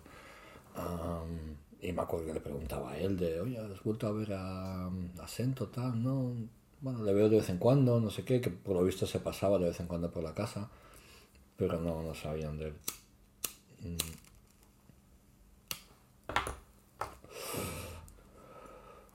Y. y. No, yo te digo, no me acuerdo muy bien ni quién fue el primer escritor con el que me volví a encontrar. Puede ser que fuera Ket o. No me acuerdo muy bien, la verdad, pero bueno, en algún momento después de, de haberme hecho unas cuantas piezas por ahí, pues volví a, a contactar con, con Sento y pues eso, el buen rollo que teníamos cuando nos conocimos la, la primera vez, pues seguía ahí y, y, realmente empezamos a parar bastante y a quedar bastante y a, a echarnos unas piezas por ahí. Um, y poco a poco realmente, vamos, se convirtió en casi mi compañero de piso, ¿no? En el tercer compañero de piso y estábamos siempre pues rolando y pintando y... Dime, ¿quieres decir algo? No, bueno, algo? Mm, no, o sea, me, me gustaría, porque hemos eh, he visto imágenes, he visto fotos de, de Nueva York de esa época, pero claro, ver fotos y tener a alguien que ha vivido esa época, pues, ¿sabes? O sea, ya, ya más allá del graffiti, ¿sabes? un poco el ambiente que se respiraba, que sí, que puedes poner tu mucha imaginación en las fotos o puedes deducir mucho de una fotografía o de unas pelis, pero ya. la experiencia de primera mano. Ya. A ver, está, está, claro que, que es, eh, aparte de, de, de, dónde venía y de cómo venía, ¿no? Que venía muy verde, con desde una ciudad pequeña de, de España, ¿no? Y como muy alejado del, del mundo de ahí, del graffiti, ¿no? Y de cómo cómo lo vivía la gente y cómo se lo tomaban, ¿no? Como, como hablamos ayer también, que es que lo de la pintura mm, era un lujo. Eh, entonces en Alicante pues eso, nos echaban nuestras firmas con, con los rotus, pero el spray pues eso era para hacer contadas piezas de, de vez en cuando y como que todo mm, era muy planeado, ¿no? De pues tal, no sé qué, me voy a hacer esta pieza, no sé cuántos. Y en Nueva York, pues realmente me, me, encontré de repente en el estilo de vida de un escritor de graffiti de verdad, ¿no? De, de la dedicación continua, con que en Alicante también era una dedicación continua con las firmas, uh -huh. pero una dedicación continua de todo, ¿no? De todos los aspectos dentro del, de, del, del graffiti, ¿no? De que ya no solo echar firmas, sino echar firmas, hacer piezas, uh, patear para buscar sitios en, y hacerte un plata, hacerte otro, de eso de hacerte tres platas en, en un rato de, de, pateo. En Alicante nunca habíamos hecho este tipo de cosas, ¿no? Nunca era este, pues salías, hacías tu pieza y te ibas para casa o, o te juntabas con los colegas en cualquier lado y ya está, ¿no? Pero no era este rollo de venga, pues hacemos esta pieza aquí tal, vamos a patear más, a ver qué encontramos, venga, pues hacemos aquí otra plata o una pieza simple, mm, pateamos y mmm, venga, pues hemos acabado la pintura y ya no queda para hacer más piezas, pues con los culos vamos echando firmas de camino para casa. Y, pues este rollo no, eh, fue, y además prácticamente todas las noches, ¿no? Ya no todas las noches que hicieras tres platas, pero sí que salías prácticamente todas las noches a hacer algo, ¿no? Uh -huh. O echarte unas firmillas o hacer algo. Y entonces, pues eso, esa dedicación no la conocía en Alicante. Y me pareció, pues eso, ¿no? Eh, me pareció muy guapo. Y, y, el rollo bombardeo, ¿no? Que sí que teníamos claro el bombardeo con, con las firmas, pero no no bombardeábamos con piezas. Las piezas era algo muy de hacerte en X sitio que, que sabías que podías ir tranquilo y tirarte ahí la tarde con tus botes. Um, normalmente en tu barrio o lo que sea, ¿no? ¿Y te movías por todo, por todo Nueva York o era más... ¿sabes? Nueva York, ten en cuenta que es muy grande, claro. claro. Um, entonces, por comodidad, cercanía y eso sobre todo comodidad de no tener que, que, pegarte un viajazo de dos horas después de pintar pues en general pintaba en el Bronx, ¿no? Y muchas veces en el barrio, eh, en el sur del Bronx. Pero muchas veces también nos movíamos, ¿no? Y a lo mejor, pues Kate, que vivía en Brooklyn, pues cuando íbamos a visitar al Kate, pues hacíamos unas piezas por su barrio o algo. Y sí, pues he pintado en varios sitios, alguna pieza en Manhattan, aunque muy poco, alguna en Queens, pero sí donde más he pintado es el Bronx, sin duda. Es que es una ciudad tan grande que es una movida para... Y el Bronx, solo el Bronx ya es enorme. Sí, es enorme, claro. Eso pensaba, porque, claro, el concepto de lo que decías ayer, ¿no? De Old City, allí, o sea, tiene una proporción... Claro, es que claro, nosotros cuando cuando leíamos estas cosas ¿no? en Alicante, de que leías el, el libro de los graffiti, el libro, el Getting Up o, o, el Subway Art, que leías estas movidas de Old City, no sé qué. Claro, es que nosotros nos lo tomamos en serio, de hostia, Old City, hay que firmar toda la ciudad y tal, pero claro, es que en Alicante era muy fácil. En cuestión de meses lo teníamos todo firmado, lo estabas en todos lados. Entonces, claro, no es lo mismo en, en Nueva York, pues claro, es otro nivel. Incluso no es lo mismo ser Old City en Alicante que ser Old City en Barcelona y alrededores o, en Madrid. claro. pues es, otra movida. Y Nueva York, que es todavía multiplicado, más multiplicado, pues es, es sí, el concepto Old City es realmente una extensión tochísima. Claro, son esas cosas que no piensas hasta que no llegas a la ciudad y dices, pero madre mía ves el mapa del el, metro y dices, Old City, esto es una inversión de tiempo, de dinero, no de dinero, pero vamos, de, tiempo fijo de y de energía. Pero el graffiti es eso, ¿no? Sí. El graffiti es invertir tiempo de tu vida, patear mucho y en hacer y en dejar marca. Sí, sí, sí. Pero es eso, aunque lo tengas claro, porque sí, es, es lo que es, ¿no? Cuando llegas a una ciudad así es cuando dices, madre mía. Hmm. ¿No? Yo qué sé, por ejemplo, yo no, yo fui desde, desde el Bronx a Coney Island y era como, pero si llevo casi dos horas en el metro. Sí, aparte de, bueno, lo guapo es el sistema de metro de 24 horas que hace que la ciudad sea mucho más activa o viva, ¿no?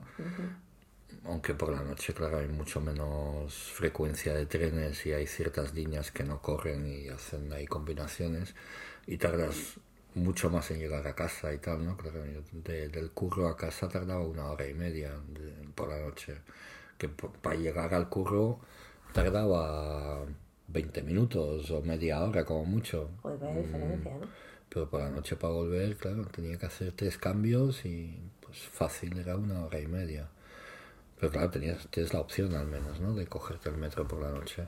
¿Y había cambiado mucho desde que llegaste, desde tu primer viaje a, tres años después?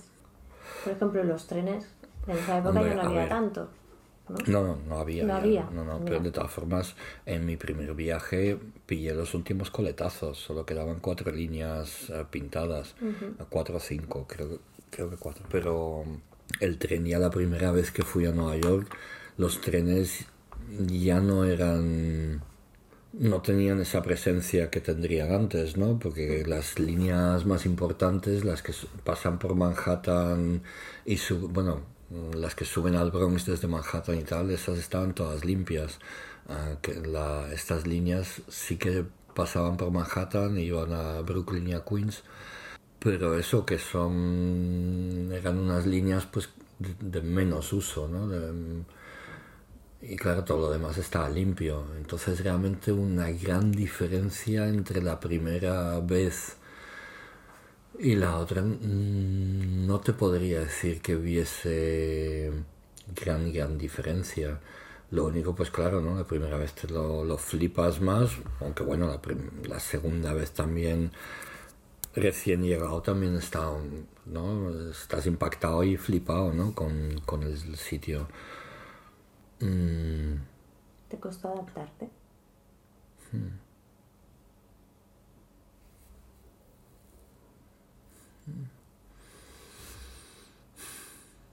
No sabría decirte, porque realmente estaba muy solo al principio. Tenía estos tres conocidos al principio ¿no? en, en el edificio y luego ya cuando ocupe mi, mi, apartamento mío en ese edificio, pues será una vida muy solitaria realmente, ¿no? Y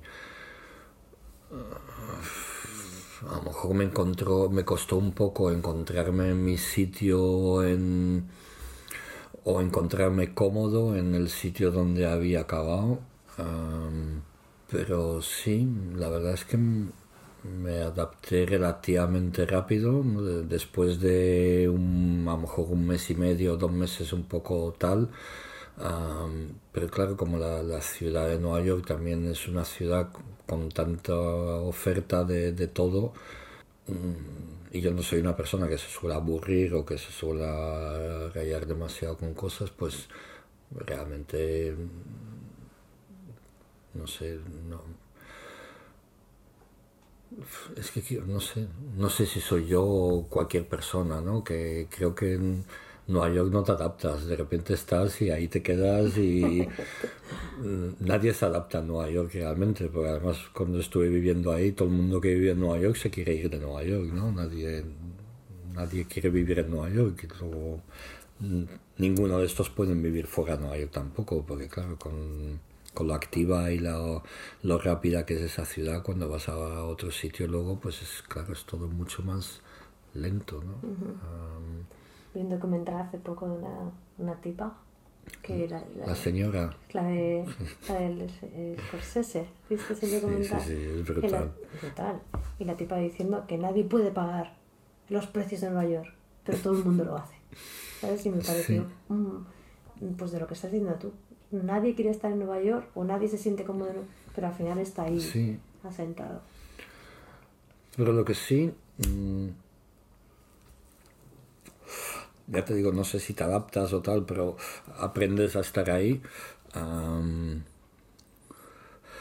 pero lo que sí, una de las cosas que me sorprendió igual, igual que la primera vez que fui, que me sorprendió el, el, rollo de cómo, cómo, me acogieron y cómo no la hospitalidad de los escritores neoyorquinos me pareció muy curioso que mm, muy pocas veces que sí que lo he podido tener alguna vez pero muy pocas veces los escritores de Nueva York me hicieron sentir como un pibe de fuera como un escritor de fuera como un visitante un Mm, no sé, no, nunca tuve esa sensación, que sí que la he podido tener tanto en Madrid como aquí en Barcelona.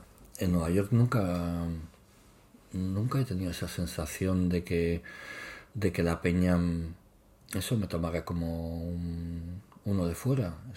Y me pareció muy curioso, no sé si por el hecho de, pues eso, de instalarme ahí y de empezar a pintar yo solo a mi bola y tal, y pues luego ir poquito a poco conociendo a gente. Pero eso, que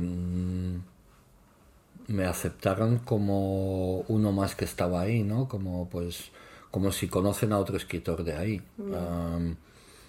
Que sí, que a lo mejor con algunas curiosidades que preguntaban por cosas de Europa y tal, y, y a lo mejor alguno que, que hacía a lo mejor cosas con europeos me preguntaba movidas, ¿no? Como mm, consejos o recomendaciones o, o palabras en otros idiomas, ¿no? Palabras en alemán o tal. Pero eso, que en general el trato fue, fue muy de, de tú a tú y, y no sé, me, me, sorprendió esa movida, ¿no? El, tanto la primera vez la hospitalidad como la cuando me fui a vivir ahí el rollo de que de que no me no me considerasen o yo no me sentí considerado como uno de fuera que ha venido. Es curioso. Eso es guay. Y oye te acuerdas o, hay algún momento que te acuerdes de, de qué les interesaba ellos de Europa ¿Qué, qué es lo que les parecía más mm, no porque tampoco a ver, ten en cuenta que la mayoría ni saben dónde está Europa entonces no, no encontré tampoco mucha gente con, con, interés especial y tampoco era una cosa que yo iba diciendo de soy el Camigui que viene de España o de Marruecos ah, o de lo que sea. Los días a la gente así. Entonces, no sé. O sea, la peña en general no me les descolocaba un poco porque no sabían no sabían ubicarme, la gente de la normal, la gente de, que no eran colegas, los, del barrio donde me, me encontré de repente.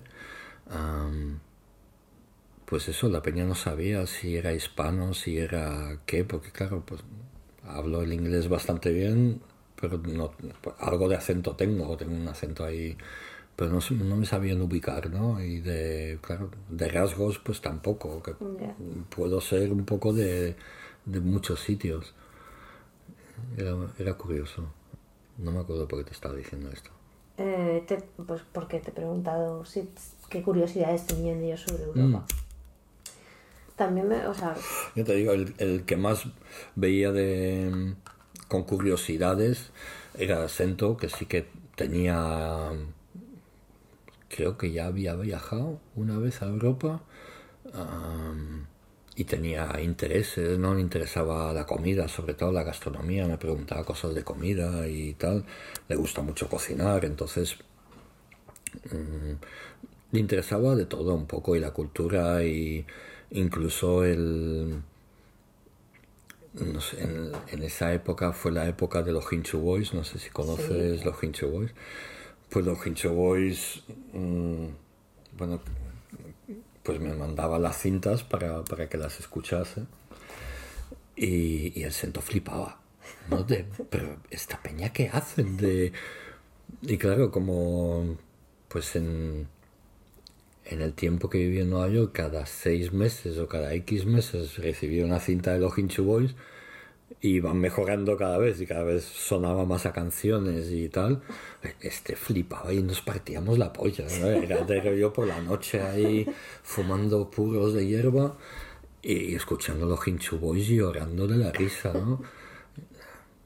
sí, fue, fue muy curioso. Y él pues siempre ha tenido intereses y tal. Y sí, a lo mejor el Wayne también, eh, cuando tal me preguntaba por movidas de, de Europa. Y, pero luego en general la gente tampoco. Ya te digo que tampoco paraba yo mucho con escritores. Uh, está como aquí, vamos, tampoco soy de parar con mucha gente. Entonces, pues eso, estaba contento la mayor parte del tiempo tal. luego a veces con, con Wayne, con Wen. Uh, sí, he pasado ratos con Ivory también, que es muy majo este pibe. El Camp, Camp también, la última época que estuve en Nueva York, como que no sé si empezaba a pintar él en ese momento o algo, pero como empecé empecé a verle bastante a menudo, muy majo. Uh, Ket, Ket sí que era una de las personas que tal, que veía mucho, que me ha ayudado mucho además, siempre, este hombre. y no me acuerdo tampoco porque te estaba diciendo, nombrando toda todo esta esto, gente. Todo esto porque yo te estaba preguntando qué, curiosidad tenían de los europeos. Ah, pues eso, pues el, el, hay este tipo de gente pues que a lo mejor sí te pregunta algo, pero ya, ya te digo, en general, a lo mejor tuve más preguntas en el primer viaje, que era pues eso, éramos cinco que habíamos ido y era un rollo mucho más exótico que luego la siguiente vez igual ya no te preguntaban tanto, ¿no? Y ni siquiera, que sí, la primera vez me acuerdo que me preguntaban por el graffiti y, qué hay, qué hacéis, y pintáis trenes y tal, ¿no? Como tenían este interés. Pero luego, como, ya te digo, me sentí más aceptado como uno de ahí de repente, ¿no? Y como que no, no me hacían preguntas sobre... Ya. sobre de España o lo que sea. Y una cosa, has dicho, bueno, eh, tú no eres una, una, persona que se junte mucho con escritores, ni aquí ni allí, has dicho que acabas de decir, pero ¿es una cosa que era normal allí o es una cosa que, que se junta, la gente era muy de juntarse? Yo creo que sí, y depende a lo mejor de, pues, del tipo de peña y de... Es que yo llegué tarde también para este rollo, porque por lo visto el tiempo de los trenes, hasta que se acabó los trenes, pues estaba el sitio de reuniones en, en la 149 que se juntaban ahí los escritores a ver pasar los trenes, a hablar mierda, a, a los Black Book. pero yo esto no lo, ni lo he visto ni lo he vivido. Y la verdad es que la época que vivía ahí no recuerdo un sitio que hubiese un sitio como de reunión. Sí que había una tienda, mm, como una tienda ya de estas pioneras de, de de sprays un poco igual, pero creo que era más una tienda de revistas, uh, caps. No me acuerdo mucho más. ¿Qué más tenían? Uh, vídeos. Mm. Sí, como una tienda pequeña muy básica de cosas de, de graffiti, ¿no? A lo mejor vendían camisetas también pintadas y movidas por, por grafiteros, pero era eso, muy, muy pocas cosas y ahí supongo que sí, que se juntaban escritores a hablar y a, juntarse y, y luego lo que te conté ayer, ¿no? Del, de la, tienda de fotos de Canal Street donde iban toda la peña a revelar las fotos. ¿Cuál es un, uno, si tuvieras que elegir o si tuvieras que... Las mejor, uno de los mejores momentos tú de de vivir allí o de estar allí, ¿sabes? De decir, pues, no sé si te pasan esas cosas, ¿eh? de, estar en un sitio y decir, de pronto vivir una situación o estar en un momento que digas, Buah, es que estoy aquí, ¿sabes?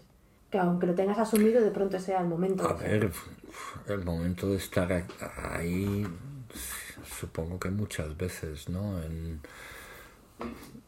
en el primer viaje lo tengo muy presente. En el primer viaje fue cuando crucé el puente de Brooklyn andando, que me hice la ida y vuelta. Me fui de Manhattan para Brooklyn, estuve ahí, me di una vuelta y luego volví. Y el, el paseo este, sobre todo la vuelta, de, de, ver todo Manhattan iluminado ahí, cruzando el puente, con, bueno, incluso de debajo del puente de Brooklyn, toda la vista esta típica de las películas, pues me pareció como muy de hostia, ¿no? Estoy aquí, ¿no? De qué pasada. luego, en el momento de vivir ahí, pues sí, a lo mejor hago una fiesta, las fiestas, por ejemplo, de la Zulu Nation, o la, alguna fiesta de los Rocksteady, pero sobre todo las de la Zulu Nation eran tremendas, ¿no? Porque era, aparte es muy curioso, porque esto es el 90 y, del 91 al 93, que ya hay una industria del hip hop en el Yankee, que ya hay peña famosa, digamos, ¿no? y los, los aniversarios estos de la Zulu Nation igual eran tres días seguidos, pero nunca grito de mala muerte, que cabían como mucho 500 o 600 personas y que cantaba que iba todo el mundo, que ahí vi a todos los raperos más guapos del momento los vi rapear, ¿no? Y... Venga, dinos nombres que se pongan los dientes largos. Es que todo el mundo, todo el mundo. Yo que, es que, yo que sé, que Ares One, uh, uh, yo que sé, que, um, yo que sé, no, Nas bien no había salido. Um, es que claro, que Ares One para mí fue el, mejor concierto que le vi varias veces en, en, la época que vivía ahí y me pareció el mejor directo que había visto jamás, ¿no? Tenía, un directo muy potente y muy guapo y es como, pues eso, me has dicho eso, que eres Juan.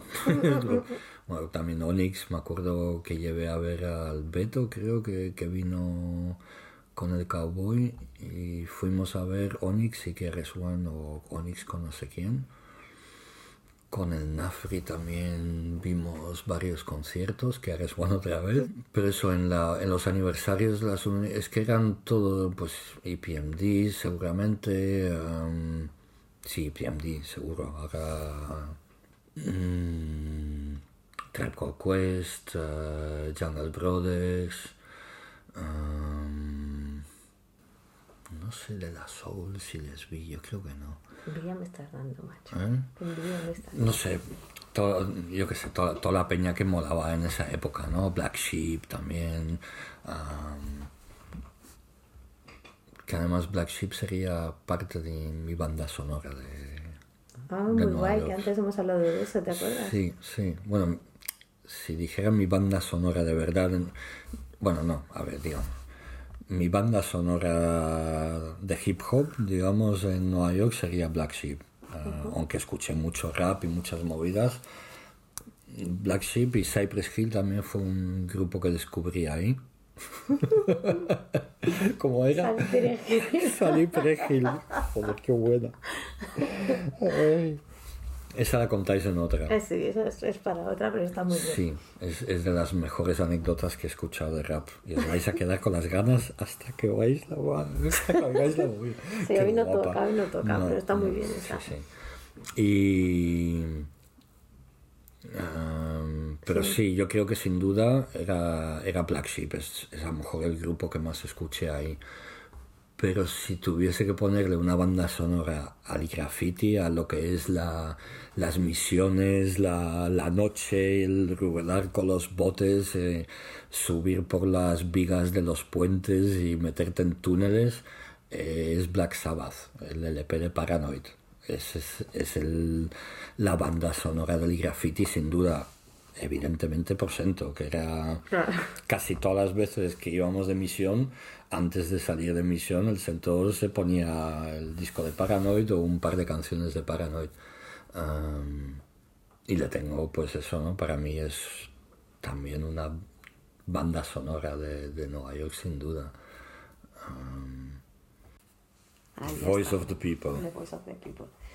Vale, pues mira, no- nos, nos estabas contando lo del estilo y la ciudad y cómo tal, y nos has contado los conciertos que nos has puesto a mí y al público que está en la sala, esta nos has puesto los dientes largos. y, y bueno, tú, tú, tú ya estabas metido en la música. Entonces, Sí. ¿cómo, cómo que representó algo para ti también Nueva York en ese aspecto o no? De todas formas, a ver, estaba metido en la música de una forma todavía muy muy a modo hobby, ¿no? Sí que era, vamos, me gustaba, me- escribía mis movidillas y tal. El Nafri, pues cada vez que venía a Madrid, pues nos juntábamos con el Nafri en su casa a escuchar lo que él había hecho y tal, y pues nos juntábamos las letras y tal pero no tengo, no tengo mucho recuerdo de, de mis movidas de rap en, en Nueva York, ¿no? Am, o sea, me, me acuerdo de ver conciertos, de escuchar y tal, y sé que he escrito letras que luego me llevaba para Madrid para hacer con Nafri, pero no, como cuando, si pienso en Nueva York, no pienso realmente en, en mi parte del rap, ¿no? Sí que fue la razón por la que me fui de ahí y sí que pues eso iba escribiendo cosillas y tal y fue la razón por, por el escuchar la maqueta que hicieron pues los que habían aquí el Nafri, el Sui, Fran y tal que me la trajo el Nova a, a Nueva York la maqueta pues cuando escucha cuando escuché eso pues fue un, un cambio porque ya había un un paso gigantesco de lo que eh, habíamos, habíamos hecho hasta, hasta aquel entonces en Nafri y yo en- cuando íbamos, cuando iba ahí a verle. Y flipé y para mí, pues eso, ¿no? Luego vino Nafri a verme a Nueva York y hablamos mogollón y, yo le dije que lo veía clarísimo, ¿no? Que, que me, que estaba convencido que, que estaba que esto era ya para un disco, ¿no? Y que había que hacer un disco y que, que me volvía, si él lo veía claro también, pues me volvía para Madrid y, bueno, me volvía para España y me instalaba en Madrid para, para hacer esta movida. Pero el, el estar en Nueva York, pues sí, supongo que, pues como ha influenciado en mi persona, pues se notará en X movidas o lo que sea, ¿no? Pero no...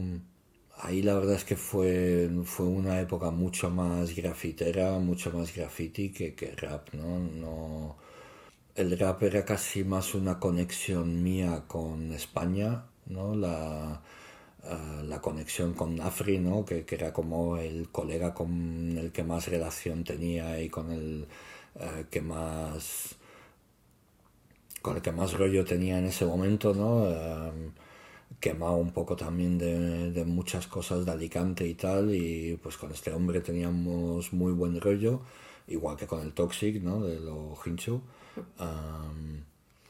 y entonces pues eso, ¿no? Seguimos haciendo música, el Toxic también, pues en principio que me mandaba las bases para, para mí, pues se acabaron convirtiendo en canciones de los Hincho Boys.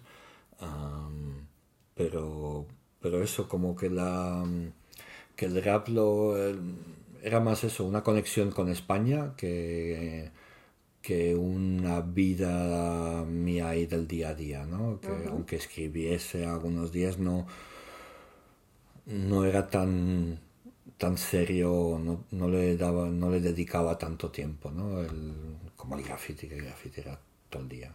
Claro. Y, y estando allí tampoco hiciste ninguna conexión con con gente que se dedica a la música? ¿O, ya estaba más separado allí el, rollo? Depende, están los TAT, ¿no? Que Fat Joe era de TAT, que Fat Joe de hecho tenía el Bronx reventado, eh, ponía crack, eh, o Joe crack y tenía el barrio reventado, pero reventado, ¿eh? pintaba mucho este hombre. Y esto fue, claro que yo crack lo veía por todo el barrio y no sabía quién era.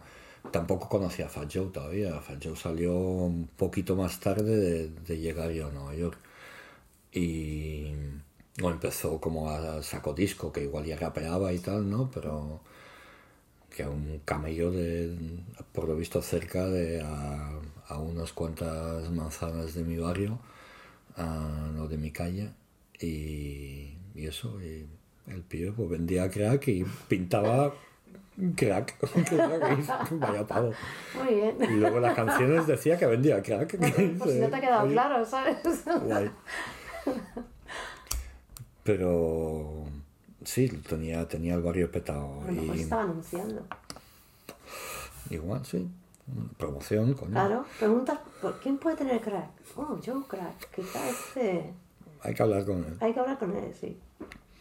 Y, pero yo no tuve relación con los TAT tampoco, entonces no, no tuve una, una conexión directa con, con, el mundo del hip hop, ¿no? más que como público del hip hop de ahí sí que el, el compañero de piso que, que tenía, se llama Kim, de Zimbabue, y había venido mm, por, a Nueva York por el rap. Él.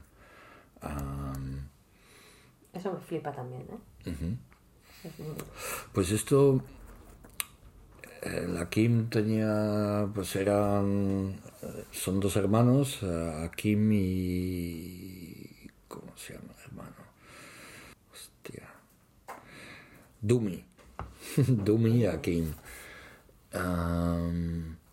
y Dumi se había venido a, a, Nueva York para el estado, más arriba, a, a, estudiar. Hace, estaba estudiando una carrera y vino, vino a estudiar y se ve que fue un, una excusa para el hermano de decir de ir también. Pero un pues un tiempo antes un, año antes o lo que sea eh, pues estos dos hermanos tenían un grupo de rap. Y en la época esta que en el Yankee pues había muchos raperos que que estaban con el rollo este del Back to Africa y las raíces africanas y no sé qué, y que muchos grupos pues o se colgaban el África al cuello, ya no solo el grupo, sino gente por la calle, ¿no? Era como se puso de moda el medallón de África y tal.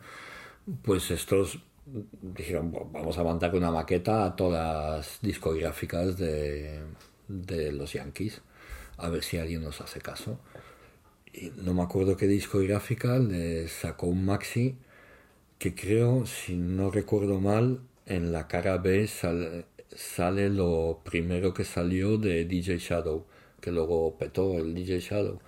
Pues creo que lo primero de DJ Shadow salió en la cara B de estos chavales, ah, que se llama Zimbabwe Legit. Qué guay. Sí, y no me, no me gustaba mucho la música que hacían y tal, pero bueno, el, Akim la verdad es que era un personaje, pero es muy buena gente. Y, y un día llega a casa el pavo de subidón diciendo que que le habían llamado a través de no sé quién, que África Bambata y los Furious Five querían hacer una canción internacional y que la habían llamado para que se viniera a cantar, que querían un rapero africano. Digo, tío, llévame. Como que rap internacional, tío. yo rapeo en español, tío, llévame, tío. Joder, yo quiero ir. Sí, sí, pues vente. Y les comemos la olla. pues vamos ahí al estudio y nada, de rollo, oye, que este es mi compañero de piso, no sé qué, que también rapea, rapea en español, no sé cuánto está. Y los pibes muy abiertos, ah, vale, guay, que se rapee algo, que... Pero, o sea, a ver, o sea, un momento, que me peta la cabeza, ¿vale? Eh, voy a escribir a Estados Unidos a Henry Chaffan. Digo, hola Henry Chaffan. Voy a llamar por teléfono a Lumit. Hola Lumit, ¿qué tal? Hola, eh, compañero de piso, ¿dónde vas? Pues voy a ver África Bambata. Pues voy contigo. O sea, pero, pero esto es una locura. Sí, sí, sí te puedes a, pensarlo así, pero bueno, también es cuestión de años, ¿no? Estamos lo sé, lo sé, pero, o sea, eh, ponte en mi lugar, eh, llevo dos días escuchando historias que a cada cual más, más... Pero ¿y este hombre, tío? Sí, pues esto es, una, es una putada, porque esto no... A ver, pues eso, me dijeron que sí, tal, no sé qué. no me acuerdo, había más peña, está African Bata, los Furious Five. Nada, a mí aquí me aplicaban Furious Five. Y estaba pues eso, aquí y creo que un par de chavales más, no me acuerdo si un colombiano a lo mejor y no me acuerdo si un alemán a lo mejor o algo. Y yo. Y, y nada, pues aparte que yo soy muy malo escribiendo en el momento, necesito mi tiempo y tal. Y claro, ahí con la presión del momento, escríbete algo ahora, vale, pues me escribí ahí algo feísimo. Y, nada, nos hicimos, aparte, nos grabamos el rap, supongo que a modo de maqueta, por la forma de cómo lo grabamos, que era todos en la cabina con, con el micro ahí, con o con varios micros, pero todos a la vez y todos de golpe y de venga, ¿no? Y supongo pues eso querían hacer un poco a modo maqueta, pero claro, no tenía ni puta idea. Yo estaba en un estudio en Nueva York flipando con African Bambata y los Furious Five. Y nada, me grabé esta movida. ¿Y cómo iban vestidos? Ah, normales, normales. Sí, sí, no, no, estaban, no estaban disfrazados de, de cowboy, de indio y de movidas de nativo. bueno, fue un puntazo, ¿no? seguro. Pero la, la, putada es que no. Bueno, realmente si lo hubiese grabado en una cinta la habría perdido, igual que he perdido un montón de cosas importantes en mi vida. Pero eso que no. No me acuerdo si en el momento, pues eso, yo, estamos liados, tal, no te podemos grabar la movida.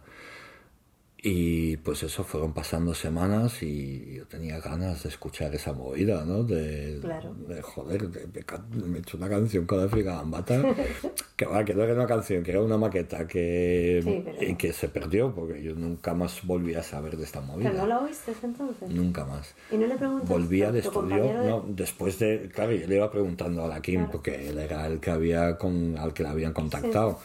Oye, ¿te han dicho algo, tal, no sé qué? oye, ¿no te han grabado algo? ¿No te han dicho, oye, la cinta que preguntamos en el estudio? No, todavía nada. Y fueron pasando las semanas y pues, un día digo, me voy a plantar ahí en el estudio a preguntar a ver qué pasa con... perfectamente claro. Con la, oye, ¿qué pasa con la maqueta esta? De, y toco ahí a la puerta, me abren, entro y están ahí los Ayam grabando. Pues nada, hola, ¿qué tal? y están ahí Ayam grabándose, pues, creo que el segundo disco. Además, estaban un mes ahí de, de grabación. Y, y nada, pues cuando el, están ahí los Ayam, que fui a preguntar, pues ahí para que me grabara la maqueta y claro, están ahí currando, pues tampoco vas a decir, oye, podéis parar un momento todo vuestro trabajo para grabarme una movida que grabamos aquí el otro día. Y entonces pues eso no, Digo, bueno, tampoco voy a molestar aquí, ¿no? Tal. Y los hayan pues muy majos, ¿no? De tal, no sé qué, ah, y vives aquí, no sé qué, y eres, vives en España, ¿sabes? ¿Eres español? No, no soy español, soy marroquí, pero vivía en España y ahora vivo aquí. Ay, como tal. Y el Pascal, que, que es Imhotep, ¿no? Uno de los productores, pues el pavo ahí como pillamos muy buen rollo y tal, ¿no? Y nos fumamos ahí un peta de hierba. Y pavo hostia, ¿me puedes pillar de esto, tal, no sé qué? sí, sin problema. Y ya con el rollo de la hierba, pues el Pascal me llamaba cada dos o tres días de, oye, Gami, ¿te puedes pasar por el estudio y me traes algo? Y, y nada, pues empecé a tener buen rollo con, con Pascal a través de esto, ¿no? Además él pilló, pues, no me acuerdo si fue la primera vez que vino a la feria a verme o la, o la segunda, que pilló que los últimos días de estudio de IAM, que pudo venir ahí también al estudio y fliparlo con los botones y las movidas, ¿no? Que nunca había visto un estudio profesional tampoco y estuvo guapo, ¿no? Pero bueno, y luego años después, pues Pascal nos produjo un, un tema para, para el disco de Grandes Planes, um, el de Oye Oye. Y, pero eso, eso realmente fue la, la única conexión que tuve con música en Nueva York. Ah, una conexión chiquitita, ¿no? Ya entiendo. A ver, chiquitita realmente sí, sí, porque fueron muy pocos días, ¿no? El, Sí, sí, pero... um, comparado con, con, el tiempo que estuve en Nueva York y, y, con lo que mm, pues estuve haciendo en Nueva York, pues es un no es nada realmente, fue es una anécdota, ¿no? Sí, sí, pero entiende que el, el, la anécdota pues tiene ¿sabes? O sea, que no es una... No, es... no sé, es una anécdota. Lo es, lo es. Lo es. Sin sí, más, sí, estoy ¿no? de acuerdo, es una anécdota. No sé, tampoco es que sea... Pues sí, muy guay, ¿no? Sobre todo por el tema de, de Pascal, que es un amor de, de persona y, y me encanta haberle conocido y que seamos colegas y cuando viene a Barcelona me pega un toque de, oye Cami, y echamos el rato. Um, y eso, y nos produjo un tema que me mola mucho cómo quedó y toda la movida, y nos llevó una vez a un festival de hip hop en Marsella para hacer el peor concierto de CPV de jamás. El peor concierto de CPV de lejos, ¿sabes? De, madre mía, qué horrible. Creo que casi peor que el concierto de Alicante. ¿De qué punto de fiesta? El concierto que yo pensaba que se pegaba que a la gente. Sí, ese, ese concierto. Sí, sí. La gente lo disfrutó, ¿eh? Sí, sí, sí, sí. A ver, se pagaba la gente, pero en los pocos, ¿no? Claro, claro. Que es, Ay. Mm. Y entonces... Otra vez nos hemos liado. Otra vez nos hemos liado. Ya ves, vaya charlota. Y, y, y es que me tienes que callar. Es que de repente me, me, me a callar. Si has, además hemos, hemos dejado claro que hay jerarquías. ¿Cómo coño te voy a callar yo, sabes? Bueno, pues no me calles, pero apagas disimuladamente la grabación, claro, claro, ¿sabes? claro. Dice, esto se acabó. Ay, va, se ha roto. Uy, me quedas sin batería. Hostia, el cargador, qué putada. Uy, no sé qué ha pasado con tu voz, que no se oye bien. No, hombre, no, está muy bien. De hecho, da para más. O sea, si. si la putada es la memoria. Es la memoria. Tengo muy mala memoria, pero. Bueno. Bueno, bueno si sale, si surge, ya haremos una. Si te apetece. Sí, a ver, ya sabes que encantado de echar el rato siempre. Los ratos y sí, aprovechamos sí. para pintar y esas cositas. Cocinamos unas cosillas, hacemos unas comidas ricas, vegetas. Tú siempre has, has cocinado, has estado muy en la cocina, ¿no? A ti te ha gustado siempre mucho. Sí, pero nunca he currado en la cocina. No, me refiero, pero... no me refería a trabajar de vale, trabajar, vale. sino Porque sí a currarte la comida. He vivido en restaurantes, pero nunca he currado en, en cocina, siempre en sala. Pero sí, sí, me encanta. Me encanta cocinar desde muy pequeño. Uh, no me acuerdo, me hice mi primer plato cocinado un tajín con 13 o 14 años. Um, Qué rico, me acabo de acordar. y la verdad es que siempre me ha molado, ¿no? Y cuando una de mis, igual que las motivaciones que tenía a lo mejor al principio de viajar con, con el hip hop en general, pues ahora mm, igual no es mi motivación principal, ya no es ir a pintar. Sí que cuando viajo por ahí, pues me dejo mi nombre por ahí porque es lo que soy. Soy un escritor de graffiti, tengo que dejar el nombre, ah, que igual no bombardeo la ciudad, aunque también... Tampoco dices que no, claro. No, no, en alguna ciudad que he llegado, que mi primer viaje en Kuala Lumpur me volví loco. No, no de loco de pintar como un loco, mm, me volví loco porque era una ciudad virgen, no tenía un Hall of Fame donde pintaban pues los chavales pijos que tenían pasta para comprar pintura y ya está, no había nada más en la ciudad. Y había mogollón de muros y muros muy golosos y que se veían muy bien y que eran relativamente fáciles de pintar. Y claro no pinté exageradamente, pero pinté y me hice ahí mi rutilla y pinté unos, en unos sitios muy guapos. ¿Por qué te estaba diciendo esto? Pues Así, pues eso, cuando viajo, ¿no? Que, que, que, pinto y ¿por qué decías? Por la comida. Ah, pero eso, últimamente, eso no viajo por pintar, ¿no? Y viajo por muchas razones. Pero una de las de las razones de las cosas que me encanta es la comida, ¿no? y más que la comida en sí, bueno, sí comerla evidentemente, pero una de mis ocupaciones mm, últimamente de viaje es intentar colarme en cocinas ajenas no colarme sin que estén, sino estando ellos. Menos mal que lo he especificado, que hubiera sido un poco raro. Claro, no, no, colarme en cocinas ajenas mientras cocina la gente. Colarme con, con el consentimiento de la gente. Mm, para pipear y aprender a hacer cosas. Y me encanta, es lo que más me gusta ahora.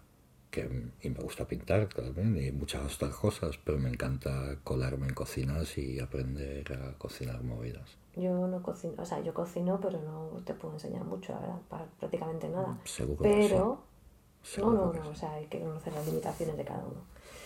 Pero que la próxima vez te vuelves a venir, el Miquel que cocina mejor que te cocine algo. Mm, las alcachofas de hoy muy bien. Sí, y tú nos haces algo rico también y volvemos a repetir otro episodio y Claro que sí, claro que sí. ¿Vale? Venga. Pues nada, evidentemente millones de gracias. A ti. Y nada, espero que la gente lo disfrute tanto como lo hemos disfrutado nosotros. Sí, yo me lo he pasado muy bien, la verdad. Aquí con mis petillas y el agüita y la charlota. el agüita, que sí, ¿eh? que hemos estado solo con agua. Sí, bueno, sí, tú también. Sí. sí, no tenía vino hoy. Pero sí, ha estado muy bien. Pues nada. Un placer. Igualmente. Pues nada, adiós amigos. Ya volveremos dentro de poco. Así que se supone que nos escucha alguien, ¿no? Se supone que nos escucha alguien. Espero que sí. Pues Vamos a hablar como si nos fuera a Si alguien ha podido aguantar hasta aquí, que pasarlo muy bien, que es lo importante. Claro, que lo hayáis pasado bien. Esto es como cuando lanzan... No, no, aparte espero que, os hayáis que no os hayáis aburrido mucho pero que aparte que lo paséis bien en general. Ah, claro, Hay que pasarlo bien. Claro. Estos mensajes son A modo de despedida. ¿no? Claro, claro. Pasando muy bien. En vez de hasta luego. Que Sed felices, sed felices todo el rato. Sí, ¿no? sí, ese rollo. Pues este mensaje es como los que se lanzan en, en- al, al espacio, esperando que encontrar vida al otro lado, ¿sabes? Ese rollo. Sí. Pues algo así, esperemos que haya vida al otro lado y que, que disfruten de esto. ¿Vale? Yes. Muy bien, Cuídense. cuídense mucho. Hasta aquí el episodio de hoy. Muchas gracias por seguir con nosotros y recordaros que podéis seguirnos en Instagram en Break the Rule Podcast y leer y ver las fotos en musa71.net. Agradecemos todo vuestro apoyo y vuestros comentarios. Y os recordamos que la historia no está escrita en piedra, pero tampoco se puede cambiar. Un abrazo y hasta la siguiente.